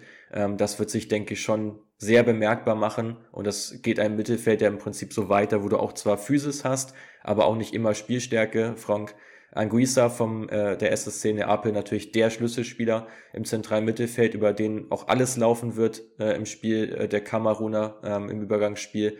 Ähm, aber gerade daneben, auch da mangelt es schon deutlich an äh, Top-Qualität. Genau, vermutlich dann ja mit Hongler, äh, auch Umgoet, der in Mechelen eine, eine ja, solide Rolle spielt, sag ich mal, äh, die halt diese Physis bisschen mitbringen, um dort dann Anguissa auch ein bisschen abzusichern, weil der natürlich auch in seinem Spiel schon auch durchaus mal risikoreich agiert, der gerne auch mal so einen, so einen Trick einbaut, so, ein, so eine Sidan-Rolle zum Beispiel. Ähm, Spieler, der brutal viel Spaß macht, aber natürlich in einem eher schwächeren Team dann auch so seine Probleme bekommen könnte. Ähm, ja, aber auch hier ausgeglichen in der Offensive, eher schwach in der Defensive. Äh, auch Christopher Wu wird vermutlich ja nicht spielen. Castelletto und Kulu, habe ich gehört, wird, wird die Innenverteidigung bilden. Ähm, ja, um dann mal zur, zur Gruppe zu kommen, Mats. Ähm, die Defensive wird dem Kamerun das Genick brechen, oder? Das denke ich auch. Ähm, trotzdem gehe ich hier mit einer kleinen Überraschung. Ich sehe Brasilien klar vorne. Ich bin mir auch relativ sicher, dass die äh, alle Punkte holen werden. Dahinter sehe ich die Serben äh, auf Rang 2 äh, nach der Analyse und ich sehe Kamerun tatsächlich auf 3 und die Schweiz nur äh, als Gruppenletzten. Ähm, das ist meine Einschätzung. Wie siehst du es? Ja, gehe ich tatsächlich auch komplett so mit. Äh, Gerade weil die Serben auch eine brutal starke Verteidigung aufbieten im Vergleich jetzt auch zu den Schweizern und auch im Vergleich zu dem Kamerun vor allem, weil da haben wir jetzt gar nicht so richtig drüber gesprochen, aber die haben im Prinzip drei Keeper, die alle eine gute Qualität mitbringen ähm, und davor diese Dreierkette, Velkovic aus Bremen, der wohl spielen wird, äh, Milenkovic, der ganz, ganz stark für Florenz spielt, hohe Qualität in der Luft und Strahinja Pavlovic, der sich nach ja einer recht unglücklichen Zeit ja in Monaco jetzt in Salzburg komplett gefangen hat und da jetzt auch mit zu den ja, größten Talenten auf der Innenverteidigerposition in Europa zählt. Ähm, und da wird es wirklich schwer sein, da durchzukommen, gerade für so ein, so ein Embolo zum Beispiel. Ja, ja. Sehe ich ähnlich. Ähm, lass uns zur letzten Gruppe kommen. Ähm, wir kommen zu den Portugiesen. Ähm, da stehen ja zwei Spieler jetzt gerade vor dem, ja, da endet so ein bisschen so eine Ära, kann man sagen, nämlich die von Pepe und die von Cristiano Ronaldo. Ähm, wahrscheinlich für beide, und nicht nur wahrscheinlich, ich glaube relativ sicher, für beide das letzte WM-Turnier. Können die nochmal nach den Sternen greifen? Durchaus. Also halte ich auf jeden Fall nicht für ausgeschlossen. Meine, wir haben später auch noch eine Kategorie, wo es ein bisschen um die Überraschungen im Turnier geht. Äh, vielleicht auch da nochmal äh, nicht nur zu Ecuador, sondern auch zu Portugal was. Ähm, für mich die Portugiesen eins der stärksten Teams des Turniers. Ähm, auf jeder Position wirklich ganz, ganz stark besetzt, doppelt besetzt, mit viel Qualität, auch in der Tiefe. Ähm, offensiv, klar, Cristiano Ronaldo natürlich, ja, der Schlüsselspieler als Kapitän, der wird auch spielen. Gab da jetzt ja so ein paar Gerüchte, dass dieses Verhältnis mit äh, Bruno Fernandes zerrüttelt sein könnte, aber da ging es wohl um ganz was anderes, als die beiden sich die Hand nicht so richtig geben wollten. Ähm, also es war wohl ja mal wieder so eine Fake News. Ähm, dementsprechend, da dürfte eigentlich alles recht fein sein und ja, unter dem Deckmantel Ronaldo soll ihm dieses ganze Team so zusammengeschlossen werden und im Prinzip ist Ronaldo ja auch für mich mehr Cheftrainer als Fernando Santos, äh, der im Prinzip nur die Mannschaft aufstellt, aber ja, Ronaldo wird da schon vieles dafür geben, jetzt nochmal äh, die Chance auf den WM-Titel zu haben, problematisch, aber teilweise tatsächlich diese pragmatische Spielweise von Fernando Santos, der äh, es leider ja ähnlich auch wie Deschamps bei den Franzosen nicht so wirklich schafft, ähm, ja diese Offensivspieler mal so in ihre Freiheiten zu entlassen, ähm, sodass die auch mal wirklich so spielen können, wie sie im Verein dann oft auch spielen. Finde ich auch sehr enttäuschend. Also Fernando Santos ja ähm, von seiner Persönlichkeit her so ein bisschen der portugiesische Maurizio Sarri. Ist ja auch ein absoluter Kettenraucher, äh, der gute Kollege und wie du schon sagst, sehr enger Vertrauter von Cristiano Ronaldo. Ähm, ja, ich hoffe auch, also ich gebe die Hoffnung auch nicht auf, dass man äh, im Spielerischen her eine ja, eine ordentliche Schippe drauflegt im Vergleich zu den vorherigen Turnieren. Ähm, aber ja, wer Santos kennt, der muss damit rechnen, dass es auch wieder ein, du nennst es pragmatisch, ich nenne es mal destruktiven Spielansatz da verfolgt. Und das ist eigentlich ja echt schade, wenn man auf den Kader blickt. Ähm, geh doch gerne mal durch, wer wird spielen ähm, auf den jeweiligen Positionen und wo siehst du vielleicht ähm, Lücken im Kader? Ja, im Tor äh, gehe ich tatsächlich mit Diogo Costa, äh, der jetzt lange Zeit auch gespielt hat. Jetzt zuletzt einmal wieder ein, zwei Mal Rui Patricio, aber es soll auch Diogo Costa sein, wäre auch leistungsbedingt für mich äh, aktuell die, die beste Option. In der Innenverteidigung Ruben Dias natürlich gesetzt. Es ist ein 4-3-3, was man spielt. Äh, daneben Antonio Silva tatsächlich eine Option. Ähm, extrem talentierter Innenverteidiger von Benfica. Ähm, aber vermutlich noch ein bisschen zu früh, sich da jetzt auch an den Pepe vorbeizuschieben. Ähm, tendenziell auch die Option, Danilo Pereira zurückzuziehen, was man auch immer mal wieder gemacht hat. Also dieser zweite Spot neben Ruben Diaz nicht ganz fix. Wenn ich mich jetzt aber committen würde, dann würde ich damit ähm, Pepe gehen. Ähm, auf der linken Seite wird wohl Nuno Mendes spielen, Rafael Guerrero im Nationalteam nie so wirklich angekommen, auch eher so ein Spieler, der unter Fernando Santos einfach ja diese Qualität aus Dortmund nie so wirklich mitbringen konnte. Auf rechts ganz klar Joao Cancelo, äh, für mich der momentan stärkste Außenverteidiger der Welt. Ähm, ja, und dann wird's interessant in der Zentrale. Darf, darf ich kurz einhaken? Ja, Siehst du gerne. auch eine, eine Option darin, Cancelo auf links zu ziehen und mit Dalot rechts, rechts zu starten? Nee, sehe ich eigentlich nicht, gerade weil du eben links zu gut besetzt bist. Also es würde dann Sinn machen, wenn du Probleme hättest auf links, aber Nuno Mendes kannst du eigentlich auch nicht draußen lassen. Er spielt bei Paris auch für mich überragend. Ähm, Gerade auch im Spiel nach vorne wirklich hohes Tempo. Ähm, und Dalot sehe ich nicht als so gut, dass er da auch zwingend Startelf spielen müsste. Okay, alles klar. Also eher so eine Sache, wenn man mit, wenn man nach den ersten beiden Spielen schon durch ist, vielleicht gegen Südkorea. Ja, genau. Ähm, sowas in die Richtung. Okay, ja, geh gern weiter ins Mittelfeld. Aber ich sage mal so, Dalot wäre auch bei einigen Nationen, äh, Augenzwinker Deutschland, ähm, mit Sicherheit gesetzt mm. auf rechts. Also schon, glaube ich auch. Schon noch heftig, wenn man sieht, was so ein kleines Land einfach für eine Qualitätstiefe dann auch haben kann äh, auf bestimmten Positionen. Ähm, ja, zentrales Mittelfeld ist die ganz, ganz große Frage. Vielleicht mache ich erstmal mit der 10 weiter, da wird Bruno Fernandes natürlich spielen. Ähm, und dann hast du im Prinzip komplette Auswahl aus eher physischen Spielern. Joao Palinha, William Carvalho, Danilo Pereira, die eben ja die Physis mitbringen, die du im Zentrum auch haben möchtest. Ähm, und dann eben auch spielstarke Spieler, also Ruben Neves und Vitinha vor allem. Ähm, und dann noch so Nunez, Matthäus Nunez, der so, ja, beides im Prinzip mitbringt. Ähm, was ich in der Vorbereitung herausgefunden habe, ist, dass William Carvalho wohl die Nase vorn haben soll in dieser physischen Rolle, ähm, weil er auch einfach sehr, sehr viel Erfahrung mitbringt und daneben vermutlich Ruben Neves spielen wird. Aber ich sehe gerade diese Option, Neves rauszunehmen, Vitinha reinzubringen, der bei PSG in den ersten Spielen wirklich absolut alles gerechtfertigt hat, was seine Ablöse auch, auch von ihm gefordert hat, äh, sehe ich da als wirklich starke Option und würde ihn mir auch tendenziell sogar ein bisschen eher wünschen, weil die Portugiesen unter Fernando Santos ja nicht zwingend dauernd in Ballbesitz sein wollen, sondern auch viel dann auch über Umschaltverhalten, Pässe in die Schnittstelle auf die Flügel kommen ähm, und diese Pässe hatten Vitinha einfach besser drauf als ein Ruben Neves. Wie siehst du es? Ja, seh, kann ich gut verstehen. Ich äh, habe aber auch gelesen, dass Ruben Neves wahrscheinlich äh, starten wird ähm, und so ein bisschen noch die etwas defensivere Variante er ist gegenüber Vitinha, was dann ja auch wieder zu Santos passt.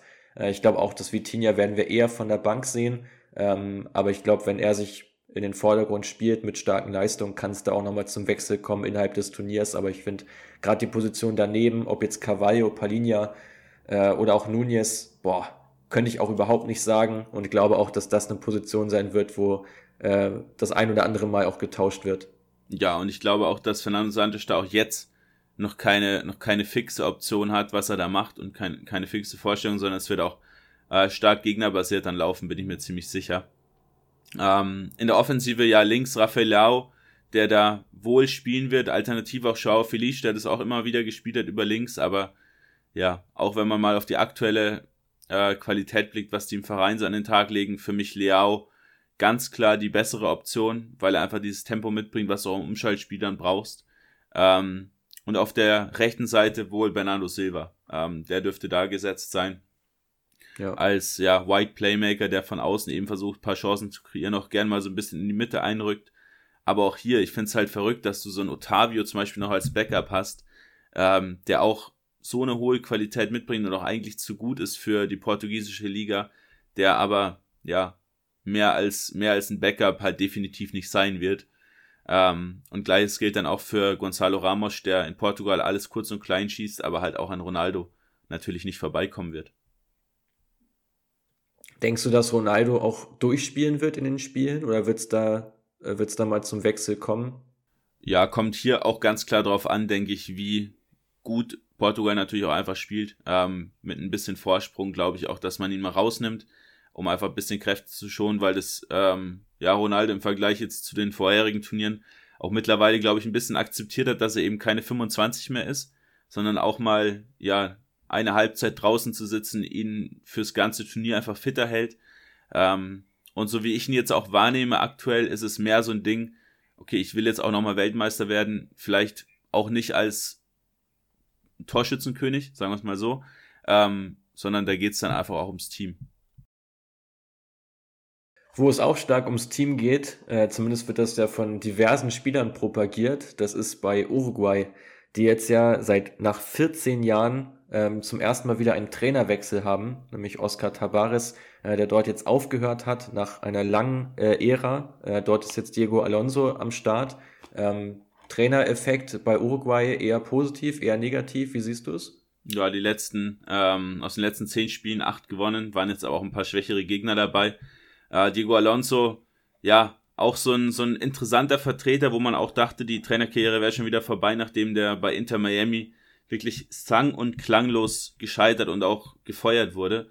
Ähm, jetzt für mich so einen, einen ganzen guten Schritt nach vorne gemacht als Nationaltrainer in Uruguay. Ähm, ja, Problem natürlich hier bisschen so die Kaderstruktur. Du hast ja sieben potenzielle Starter, die sind älter als 30 und fünf davon mit Cavani, Suarez, Godin, Muslera und Caceres die 35 oder älter sind und das ist natürlich ähm, ja schon ganz, ganz krass, auch gerade, dass so ein Diego Godin, den man auch komplett irgendwie gar nicht mehr auf dem Radar hat, dass der sogar auch nochmal nominiert wurde. Freut mich persönlich so ein bisschen in Nostalgie dann auch zu schwelgen. Ähm, aber ob es am Ende des Tages ja Uruguay dann auch so erfolgreich machen wird, muss man sehen. Oder ob da nicht vielleicht der Fokus auf die Jugend jetzt schon der bisschen bessere gewesen wäre. Ja, ich bin auch sehr gespannt, wie sich die Arrivierten da einfügen, ähm, weil du hast ja auch mehrere Positionen, wo ich jetzt einen Godin auch gar nicht mal unbedingt äh, vor einem Coates sehe. Also können ja gleich mal mit der Verteidigung starten. Araujo ja wahrscheinlich verletzt, zumindest mal in den ersten Spielen dürfte der, denke ich, ausfallen. Ähm, vielleicht sogar noch so noch länger. Ähm, Jimenez, denke ich, klar gesetzt, aber wie gesagt, daneben rein leistungstechnisch müsstest du eigentlich mit Coates gehen, oder? Ja, sehe ich auch so. Ähm, würde ich tatsächlich auch machen, aber ich glaube, es wird nicht so kommen. Ähm, da ist natürlich wieder dieses, unser Podcast-Wissen im Vergleich zu dem, was dann, äh, was dann Alonso auch machen wird. Ähm, ja, so ein bisschen die Frage, was dann da auch mehr Sinn macht. Ähm, ja, ich denke, dass Godin äh, mit Jimenez spielen wird. Die kennen sich auch äh, schon recht lang von ihrer gemeinsamen Atletico-Zeit. Außenverteidigung?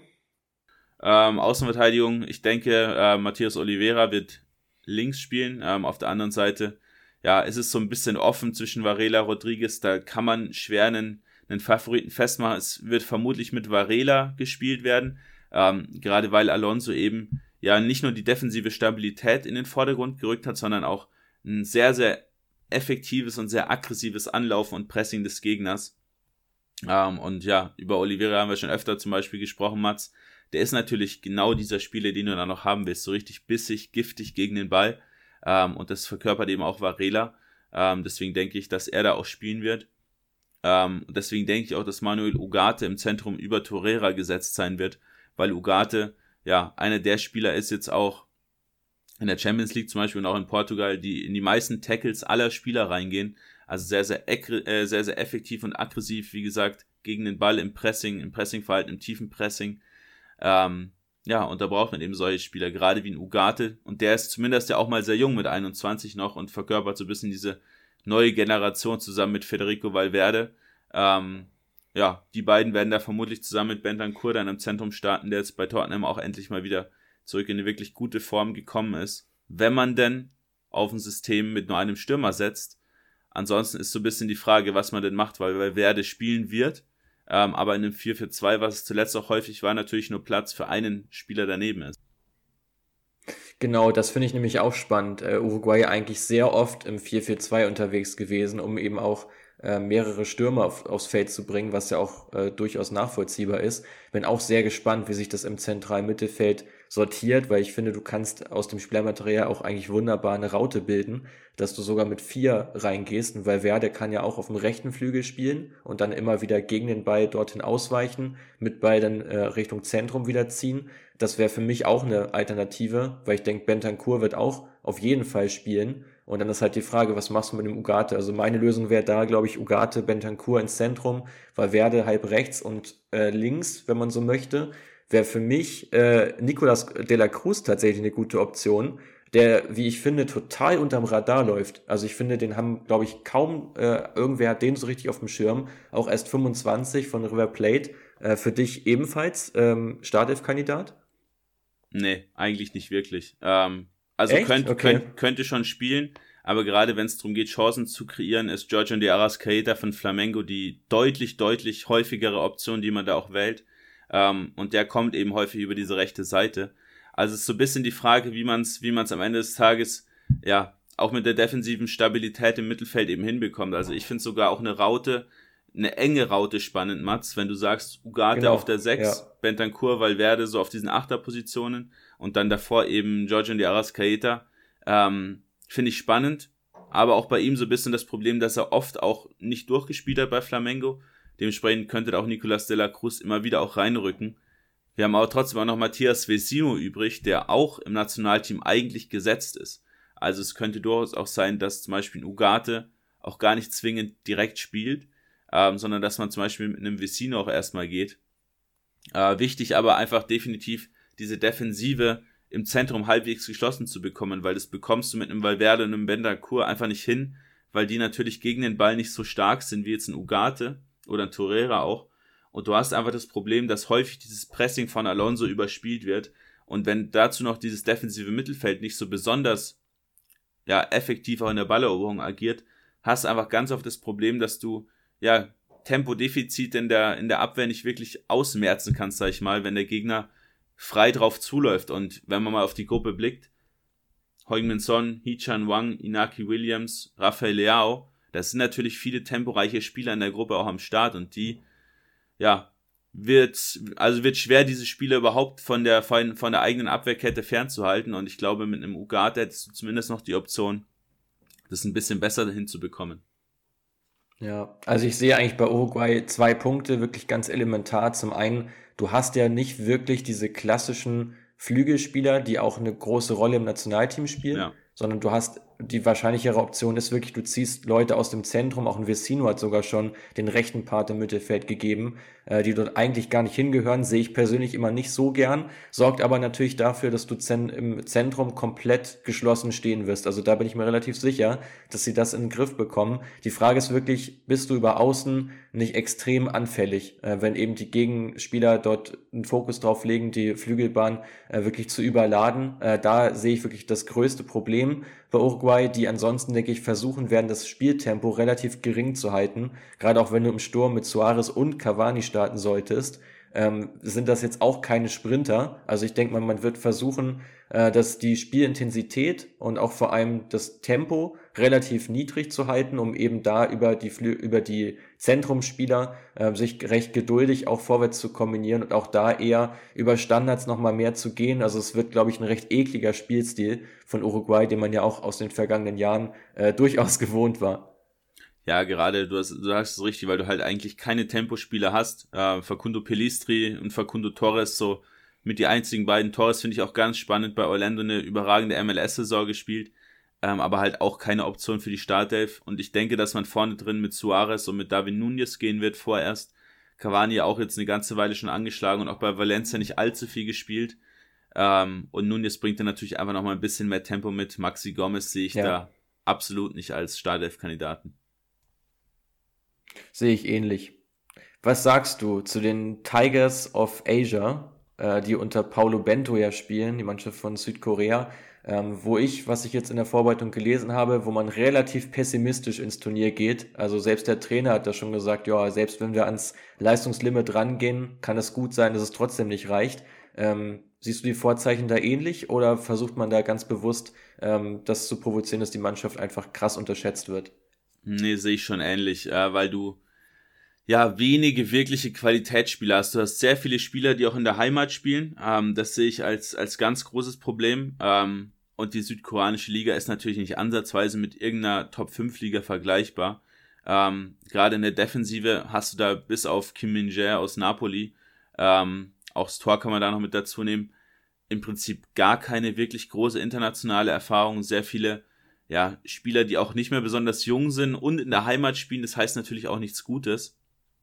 Ähm, ja, interessant finde ich so diese, diese Innenverteidigung, die ist schon, ja, so ein bisschen da nochmal hervorzuheben. Äh, Kim Min-jae wird da spielen zusammen mit äh, Kim Jong-won. Äh, das ist so das, ja, eingespielte Duo zusammen, die es ja eigentlich ganz gut machen zusammen, haben nur drei Gegentore in den letzten zehn Spielen hinnehmen müssen.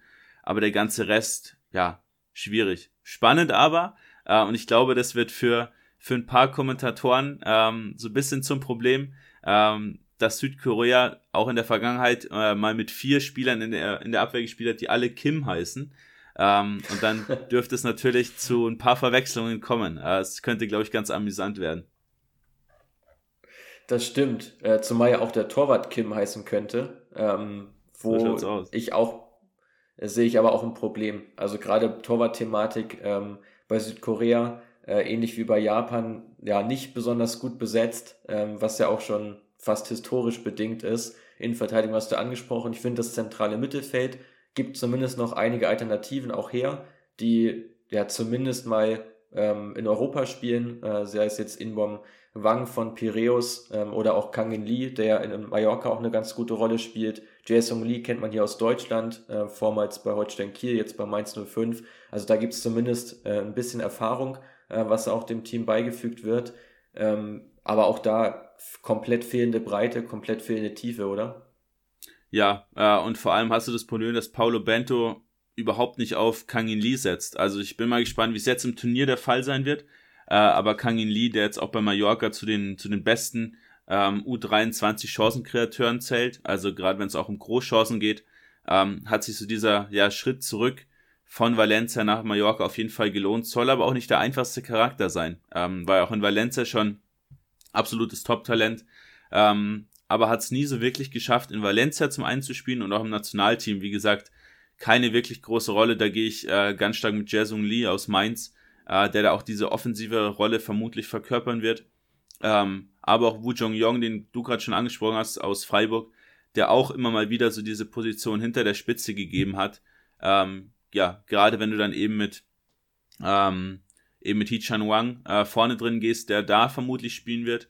Ähm, und dann hast, hast, du eben noch Heung-Min Son auf, auf links, der jetzt ja Gott sei Dank auch fit wird, Gott sei Dank für die Südkoreaner.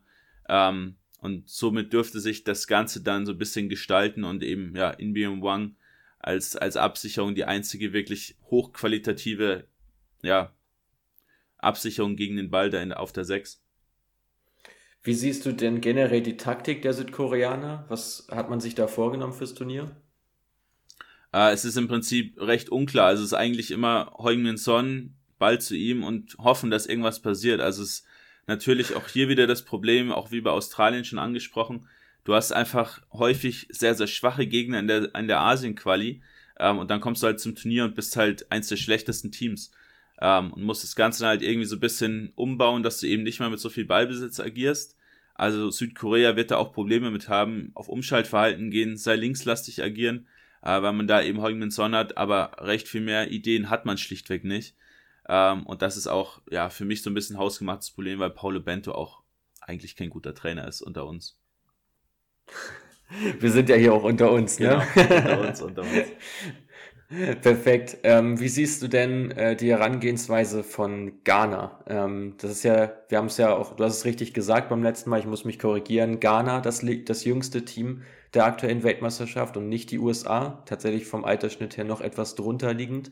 Ähm, das Team von Otto Addo, äh, auch ein guter Bekannter ja aus der Bundesliga, lange Karriere gehabt, inzwischen ja beim BVB als Talente-Coach, wird auch in dieser Rolle zurückkehren, wird nur dieses WM-Turnier ähm, als Trainer begleiten und danach in seine Funktion auch wieder äh, zurückkehren. Ähm, ja, hat ein ganz junges Team aufgebaut, auf jeden Fall schon mal spannend. Die Frage ist, ist in der Gruppe was drin für Ghana?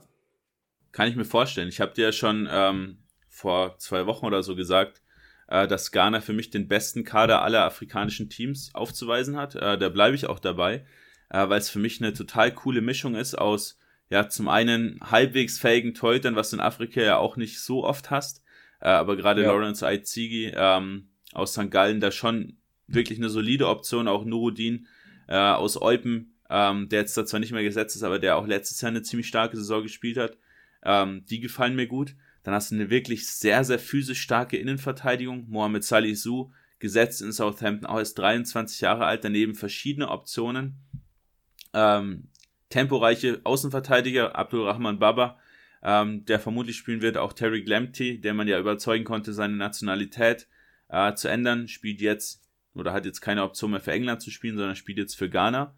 Ähm, und das Prunkstück ist natürlich zentrales Mittelfeld und auch die Offensive. Aber man muss auch so ein bisschen mit dazu nehmen, Afrika Cup 2022, also so vor elf Monaten, sehr, sehr schwach gewesen, nur einen Punkt geholt, Gruppenletzter gewesen, dementsprechend dann noch in der Folge ja Otto Addo dazugekommen, äh, war die schlechteste Afrika Cup Teilnahme aller Zeiten für, für Ghana. Man hat sogar gegen die Komoren verloren, die ja nicht ansatzweise irgendwas mit der WM jetzt zu tun hatten oder haben. Ähm, ja, das ist natürlich schon so ein bisschen problematisch, aber gerade das zentrale Mittelfeld, Thomas Partey, äh, Salis Abdul Samed, ganz spannend, Kudos, den man da noch hat, Giré auch aus Freiburg, äh, coole Option und vorne drin, ja, Inaki Williams, der jetzt endlich dabei ist, Kamaldin Sulemana und natürlich die Ayu-Brüder, was soll da noch schiefgehen?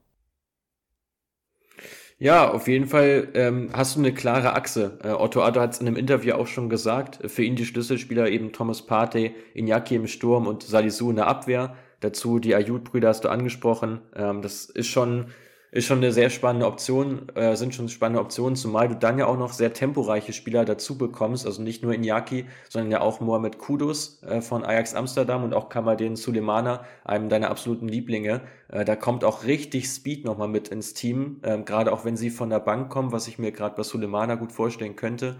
Ähm, siehst du es ähnlich im Sturm oder wie sortierst du es? Ja, es ist bisschen schwer zu sortieren, weil man auch einfach nicht weiß, welche Rolle die Ayu-Brüder noch spielen werden. Äh, Andrew dürfte vermutlich auch spielen, weil er auch Kapitän ist. Ja. Ähm, aber gerade bei Jordan bin ich mir nicht ganz so sicher, ob er dann auch spielen wird. Ähm, hängt so ein bisschen davon ab, ob er spielt oder nicht, ob man dann Inaki Williams vorne reinstellt oder eher so ein bisschen hinter auf die 10. Äh, ich würde Inaki vorne reinstellen, ähm, Andrew Ayu auf die linke Seite, rechte Seite muss man mal sehen, würde ich mit Osman Bukari gehen, äh, von Roter Stern, äh, ganz, ganz interessanter mhm. Tempo-Dribbler. Ähm, und auf der 10 würde ich tatsächlich mit Mohamed Kudus gehen ähm, so ein bisschen zurückgezogen, sieht sich ja auch selbst vorrangig als eigentlicher Spielmacher, nicht unbedingt als Stürmer. Ähm, ja, und dahinter mit Thomas Partey, Salis Abdul Samed, ähm, den finde ich auch ganz, ganz spannend, ist auch der Wants to Watch für mich da im Team. Ähm, denke, dass der nächsten Sommer der Wechsel in die Premier League folgen wird. Ähm, den haben wir auch intern schon mal besprochen. Ähm, ist so ein bisschen diese bisschen offensivere, verbindendere Option zu Partey ähm, in der Zentrale, der viele Löcher stopft, den Ball auch gerne mal ein bisschen nach vorne treibt, gutes Passspiel, ähm, gute Physis mitbringt. Also da ist man schon wirklich gut besetzt, problematisch, aber einfach Partey spielt im Nationalteam immer schlechter als bei seinen Vereinsteams. Ähm, das ist auch im, in, ja, in der Heimat wirklich schon schon fast so ein Running Gag, dass man Partey gar nicht richtig ernst nimmt im Nationalteam, weil er halt einfach bei Arsenal gefühlt drei Level drüber agiert. Ähm, und problematisch dazu noch, dass man in den letzten drei Jahren nur es einmal hinbekommen hat, die gleiche Startelf aufzustellen. Ähm, also sehr viele Kaderveränderungen und auch in Ghana, in der Heimat, ist es so, dass die Fans so vor allem diesen Teamzusammenhalt als problematisch ansehen, dass du natürlich viele Einzelspieler hast, die eine hohe Qualität mitbringen, aber gerade als Team das selten funktioniert. Ähm, und da bin ich mal sehr gespannt, was Otto Addo da geschaffen hat, ob da ja sein Einfluss aus Deutschland, das Ganze mal so zusammenzuschwören, wie es natürlich auch äh, in Dortmund in der Jugend oft der Fall ist, was er da zu tun hat. Ähm, ob das hilft oder ob es nach wie vor so ein bisschen so eine Ich-AG-Truppe äh, ist. Ja, ich finde, das ist generell auch ein, ein, großes Problem bei vielen afrikanischen Mannschaften, was du immer wieder in den Turnieren siehst. Ähm, Ghana hat das ja zumindest äh, zu den zehn geschafft, als genau. man da auch ein bisschen weitergekommen ist. Ich meine sogar bis ins Viertelfinale, richtig? Genau, dann gab es dieses Handspiel von Luis Suarez. Da genau. übrigens interessant, äh, wenn ich da nochmal einhake, Asamoah Gian, der damals diesen Elfmeter dann verschossen hat in der, in der Verlängerung oder in der Nachspielzeit der Verlängerung.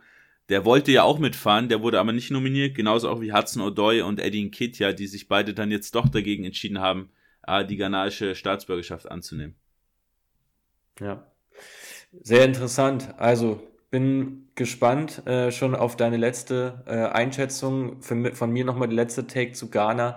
Ich glaube, dass denen das enorm entgegenkommt, dass sie ihren Umschaltfußball komplett durchziehen können, was ja gerade äh, bei so einem Afrika-Cup nicht unbedingt der Fall ist. Da hast du viel Beibesitz, spielst gegen kleine Nationen, äh, musst dir immer wieder Lösungen überlegen. Und ich glaube, gerade durch dieses Tempo, was die jetzt auch drin haben, viele junge Spieler, kann denen das total in die Karten spielen, äh, sich einfach selbst ein bisschen tiefer zu positionieren und einfach selbst diese Nadelstiche zu setzen. Also ab in deine Schlussbewertung von Gruppe H. Ja, äh, im Prinzip kann man sich vermutlich fast schon denken. Portugal äh, kommt für mich weiter. Ich sehe tatsächlich Ghana auf der 2, äh, Uruguay auf der 3. Ähm, aber denke, dass es da auch ganz, ganz eng wird zwischen Ghana und Uruguay ähm, und Südkorea auf der 4. Boah, das ist, das ist schon mal eine kleine Überraschung, finde ich, äh, dass du Uruguay tatsächlich rauspackst. Ähm, ich sehe auch Portugal äh, als das Team, das weiterkommt. Äh, gehe dahinter, trotz meiner Sympathie für Ghana und generell meiner Sympathie dafür, dass afrikanische Teams, die ich gerne mal im Achtel- oder Viertelfinale sehe, mal eine Runde weiterkommen sollten. Trotzdem sehe ich die Uruguayer einen Tick stärker, hab die auf zwei, Ghana auf drei und Südkorea ebenfalls auf vier.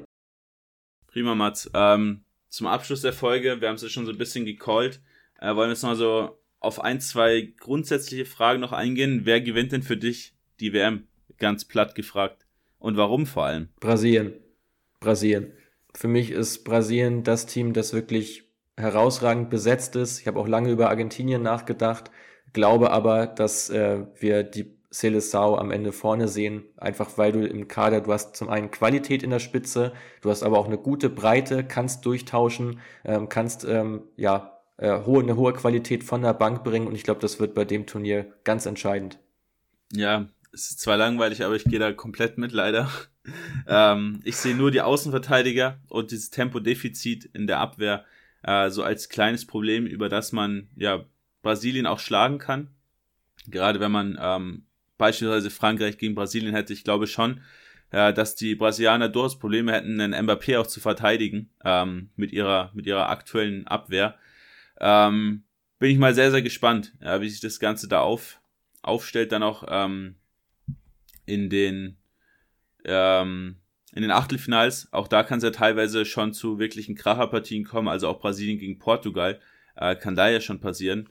Ähm, bin ich mal ziemlich gespannt, aber ich gehe auch mit Brasilien, wenn ich jetzt tippen müsste. Und wir haben ja auch unser internes Tippspiel am Laufen, da bin ich auch auf die Brasilianer gegangen. Was äh, hat denn unsere Community dazu gesagt?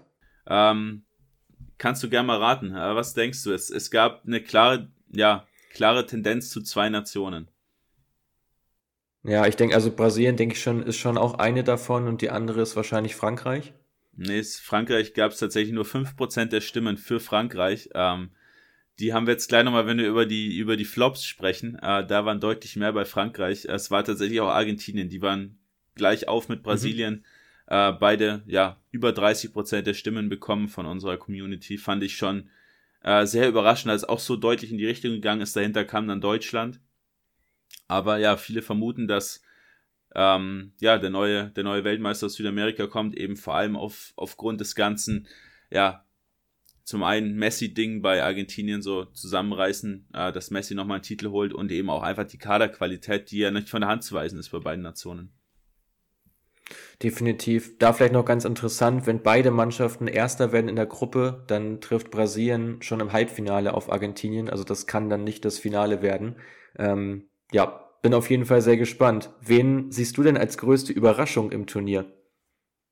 Ähm, ja, wir haben da gesagt, wir konzentrieren uns auf ein bis zwei Nationen. Ich habe jetzt aber tatsächlich drei, ja. will da aber gar nicht so weit, so weit ausholen.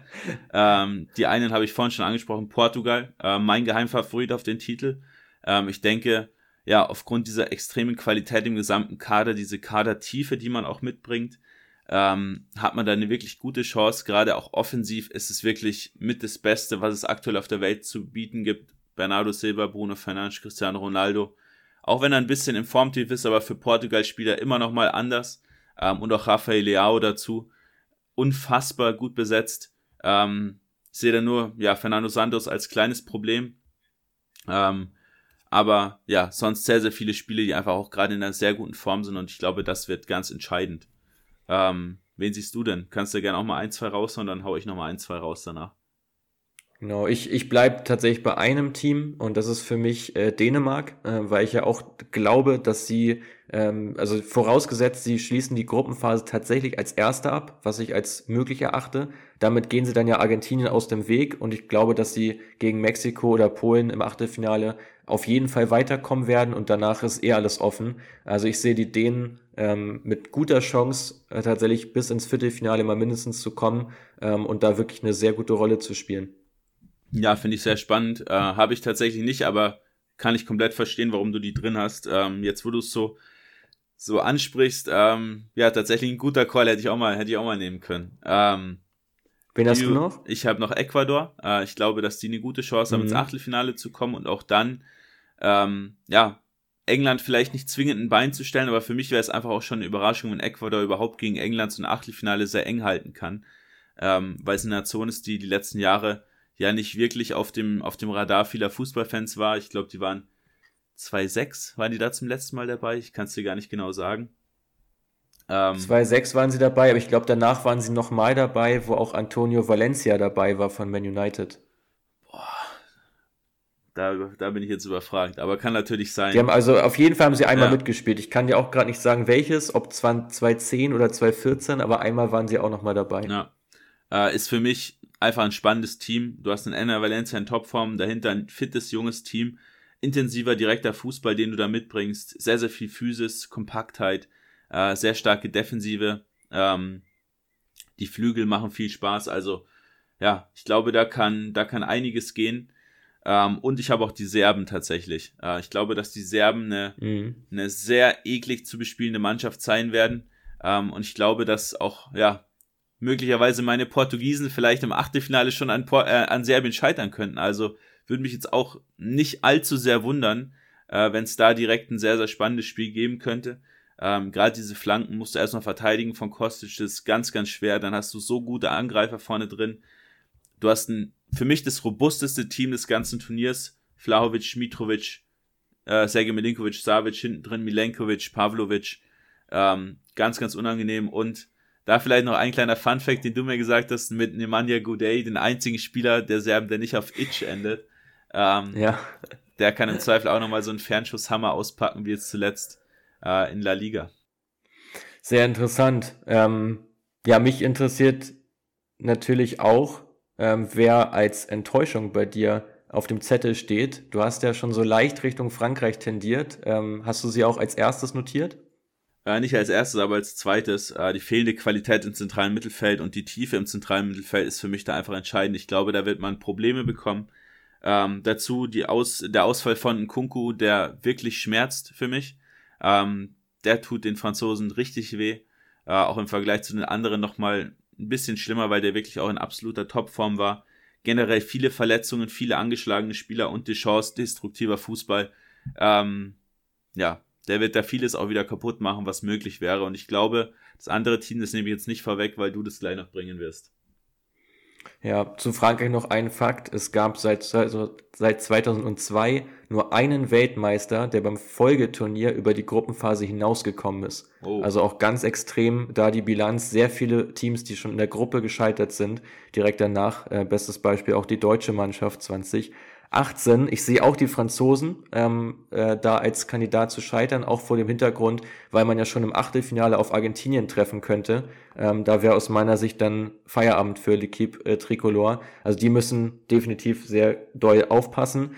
Äh, ich habe aber noch ein zweites Team und das ist für mich die USA relativ hoch gehandelt, mit vielen spannenden Talenten gespickt. Ich habe es schon in der ersten Episode gesagt, ähm, für mich da das Trainerproblem ganz massiv, ähm, dass man es dann nicht wirklich geschafft hat, zumindest bislang nicht, daraus wirklich eine funktionierende Einheit zu formen. Ich glaube, man wird das sehen in den Gruppenspielen und ich traue den USA da leider nicht allzu viel zu, glaube aber, dass sie in Zukunft da eigentlich schon gut, eine gute Perspektive haben. Es ist auf jeden Fall keine Mannschaft, die ähm, sang- und klanglos auch die nächsten Jahre nichts reißen wird. Ganz im Gegenteil. Ja, da muss ich leider mitgehen. Äh, ist auch mein zweites Team, deswegen habe ich sie auch gerade nicht vorher, äh, vor, vorweggenommen. Äh, für mich fehlt ein guter Stürmer, äh, viele unerfahrene Spieler und das ist einfach Probleme gegen äh, tiefstehende Gegner, wie man in der Qualifikation gesehen hat. Ähm, ich glaube, dass die sogar froh sein können, wenn die ein Spiel gewinnen.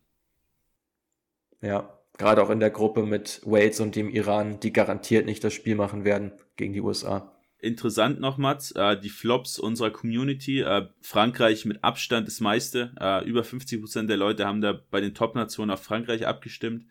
Ähm, Belgien war auch recht häufig genannt, Portugal, aber auch die deutsche Nationalmannschaft. Mhm. Das waren so, so die Top 4. Teilweise auch Argentinien, weil einige denken, so man kann vielleicht nicht mit dem Druck umgehen, der ja natürlich da jetzt schon stark entfacht wird aus der Heimat ähm, das sind jetzt Messis letztes Turnier und bla bla bla. So, der muss jetzt seinen Titel holen. Ähm, aber gerade Frankreich, die wurden da schon mit Abstand am häufigsten genannt. Ja, nachvollziehbar für mich. Auch mit den Belgiern, wir haben ja auch die Kaderstruktur schon angesprochen, sehr viele alte Spieler, äh, altgediente kann, könnte auch äh, nicht allzu gut enden. Über die haben wir jetzt ja, ich glaube ich, auch beide weder so richtig stark auf dem Schirm jetzt für den Titel, aber jetzt auch nicht für ein, ein krass frühes Ausscheiden. Also liegen ja irgendwo ganz im, im Nirgendwo, finde ich, die Belgier, ne? Ja, sehe ich auch so. Es, die werden schon ihre Spiele gewinnen, die werden auch in der Gruppe weiterkommen, denke ich. Ähm, Gerade Kanada sehe ich nicht so stark und Marokko wird man schon auch bezwingen können, weil einfach die individuelle Qualität natürlich hoch ist, aber wie in den letzten Jahren eigentlich fast immer, sobald man gegen ein Team spielt, was eine ähnlich hohe individuelle Qualität aufweist, hat es dann eben, eben oft ausgesetzt. Ja, gute, gute Formulierung dafür. Wen hast du als MVP notiert, also so als den Spieler, der einen sehr hohen Impact haben wird aufs Turnier? Ähm, ja, auch bisschen langweilig mein, mein Call hier, aber ich denke, dass es Neymar ist. Ich bin mir recht sicher, dass ich was anderes habe. Ja, okay, ich, ich gehe da mit Neymar. Ähm, absolute Topform mhm. aktuell. Brasilien kommt sehr weit oder gewinnt ja für mich sogar auch, wenn es nach meinem Tipp geht. Ähm, aus seiner Zehnerposition heraus wird er mit Sicherheit einige Tore und Vorlagen beisteuern. Er ist dazu natürlich so ein bisschen dieser Leader auch der Offensive, ähm, an dem sich viele andere Spieler auch hochziehen können. Ich glaube, dass der großen Impact aufs Turnier haben wird. Ja, ist, glaube ich, auch ein relativ offensichtlicher Call bei ihm. Ich habe mit Absicht keinen Brasilianer genommen, äh, weil ich dachte, das ist schon zu, zu klar eigentlich. Ich habe so, sie so auch lang, so langweilig wie meiner. Ich Ich habe mich für äh, einen deiner absoluten Lieblingsspieler entschieden, äh, nämlich für Lautaro Martinez, mhm. weil ich glaube, äh, dass gerade Argentinien wird viele Tore erzielen, die werden auch relativ weit kommen. Ich glaube zwar, dass sie dann im Halbfinale eben an Brasilien scheitern werden, ähm, haben dann ja aber noch das Spiel um Platz drei und ich sehe Lautaro als äh, sehr ernsten Kandidaten auch für die äh, Torjäger äh, gibt es da eine Krone, ich weiß gar nicht, Schuh, was auch immer. Auf jeden Fall für den besten Torjäger des Turniers, äh, weil ich glaube, der wird viele gute Vorarbeiten auch bekommen von seinen Mitspielern. Di Maria, Messi werden ihm da ordentlich zuarbeiten. Auch aus dem Mittelfeld werden da ähm, Vorlagen kommen. Und wenn er wirklich seine Chancenverwertung hochhält, ähm, kann er, glaube ich, äh, da mächtig was in Bewegung setzen. Ja, gehe ich voll mit. Also sehe ich genauso. Über ihn haben wir auch, glaube ich, gar nicht so richtig gesprochen, als wir über Argentinien gesprochen haben, aber er natürlich. Mit Absicht nicht, ja. damit ich ihn jetzt nennen kann. hast, du, hast du clever gemacht. Deswegen habe ich auch mein, meinen Serbien-Call so ein bisschen, bisschen geringer gehalten. Aber nee, äh, verstehe ich natürlich. Ähm, ich sehe ihn auch als, als ja, wahrscheinlich Top 3 Stürmer jetzt in dem Turnier. Äh, der wird mit Sicherheit auch seine Tore machen und hat jetzt eben einfach so diese Freiheiten da vorne drin, da jetzt keine anderen Stürmer mehr um sich herum zu haben, sondern er ist die Nummer eins. Äh, er soll die Tore machen und ja, war jetzt bei Inter zuletzt bisschen verschwenderisch, aber glaube auch, ähm, dass er mit Sicherheit mal seine vier, fünf Tore machen wird im Turnier. Sehr spannend. Dann würde ich sagen, letzte Kategorie, die Breakout Stars, die wir uns hier nochmal vorgeknüpft haben, also Spieler, die relativ unbekannt sind ähm, hierzulande und die beim Turnier aber eine gute Rolle spielen können. Wen hast du dir da aufgeschrieben?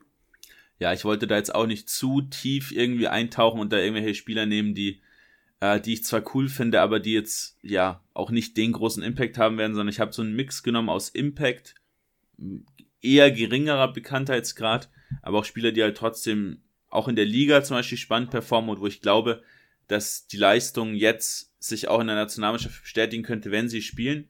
Äh, ist zum einen Enzo Fernandes, Moises Caicedo und Gonzalo Ramos. Die drei habe ich mir da notiert. Oh, sehr interessant. Sehr interessant.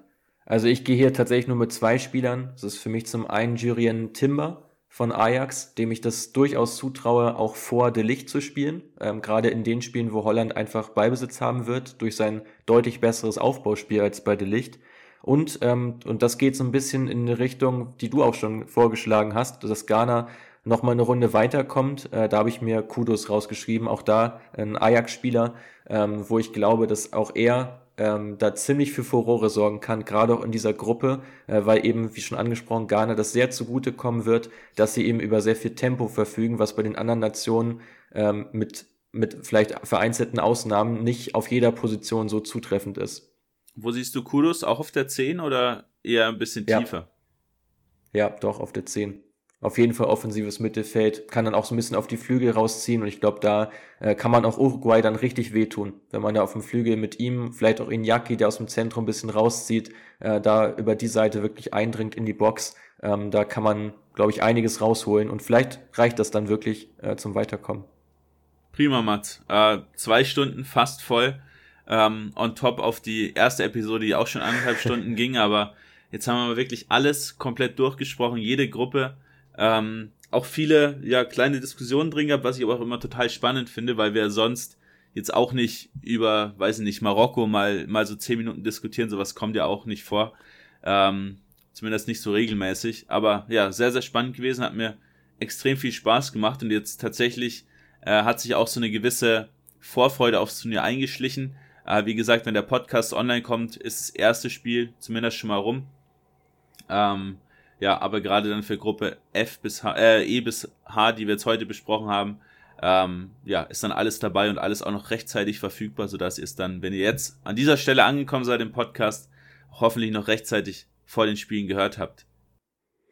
Perfekt, da bleibt mir nicht viel mehr zu sagen. Ähm, wir werden während des Turniers wie immer unsere Montagsfolge machen. 15 Minuten international wird dann zu 15 Minuten WM und werden da so ein bisschen auf die Spiele zurückblicken, die schon ähm, geschehen sind. Mal schauen, was sich davon auch mit unserer Prognose deckt. Und ja, ich freue mich auf jeden Fall aufs Turnier, auch auf die weiteren Diskussionen mit dir, Quirin. Und bis dahin, ja, macht's gut, viel Spaß beim Schauen der Spiele und bis dann.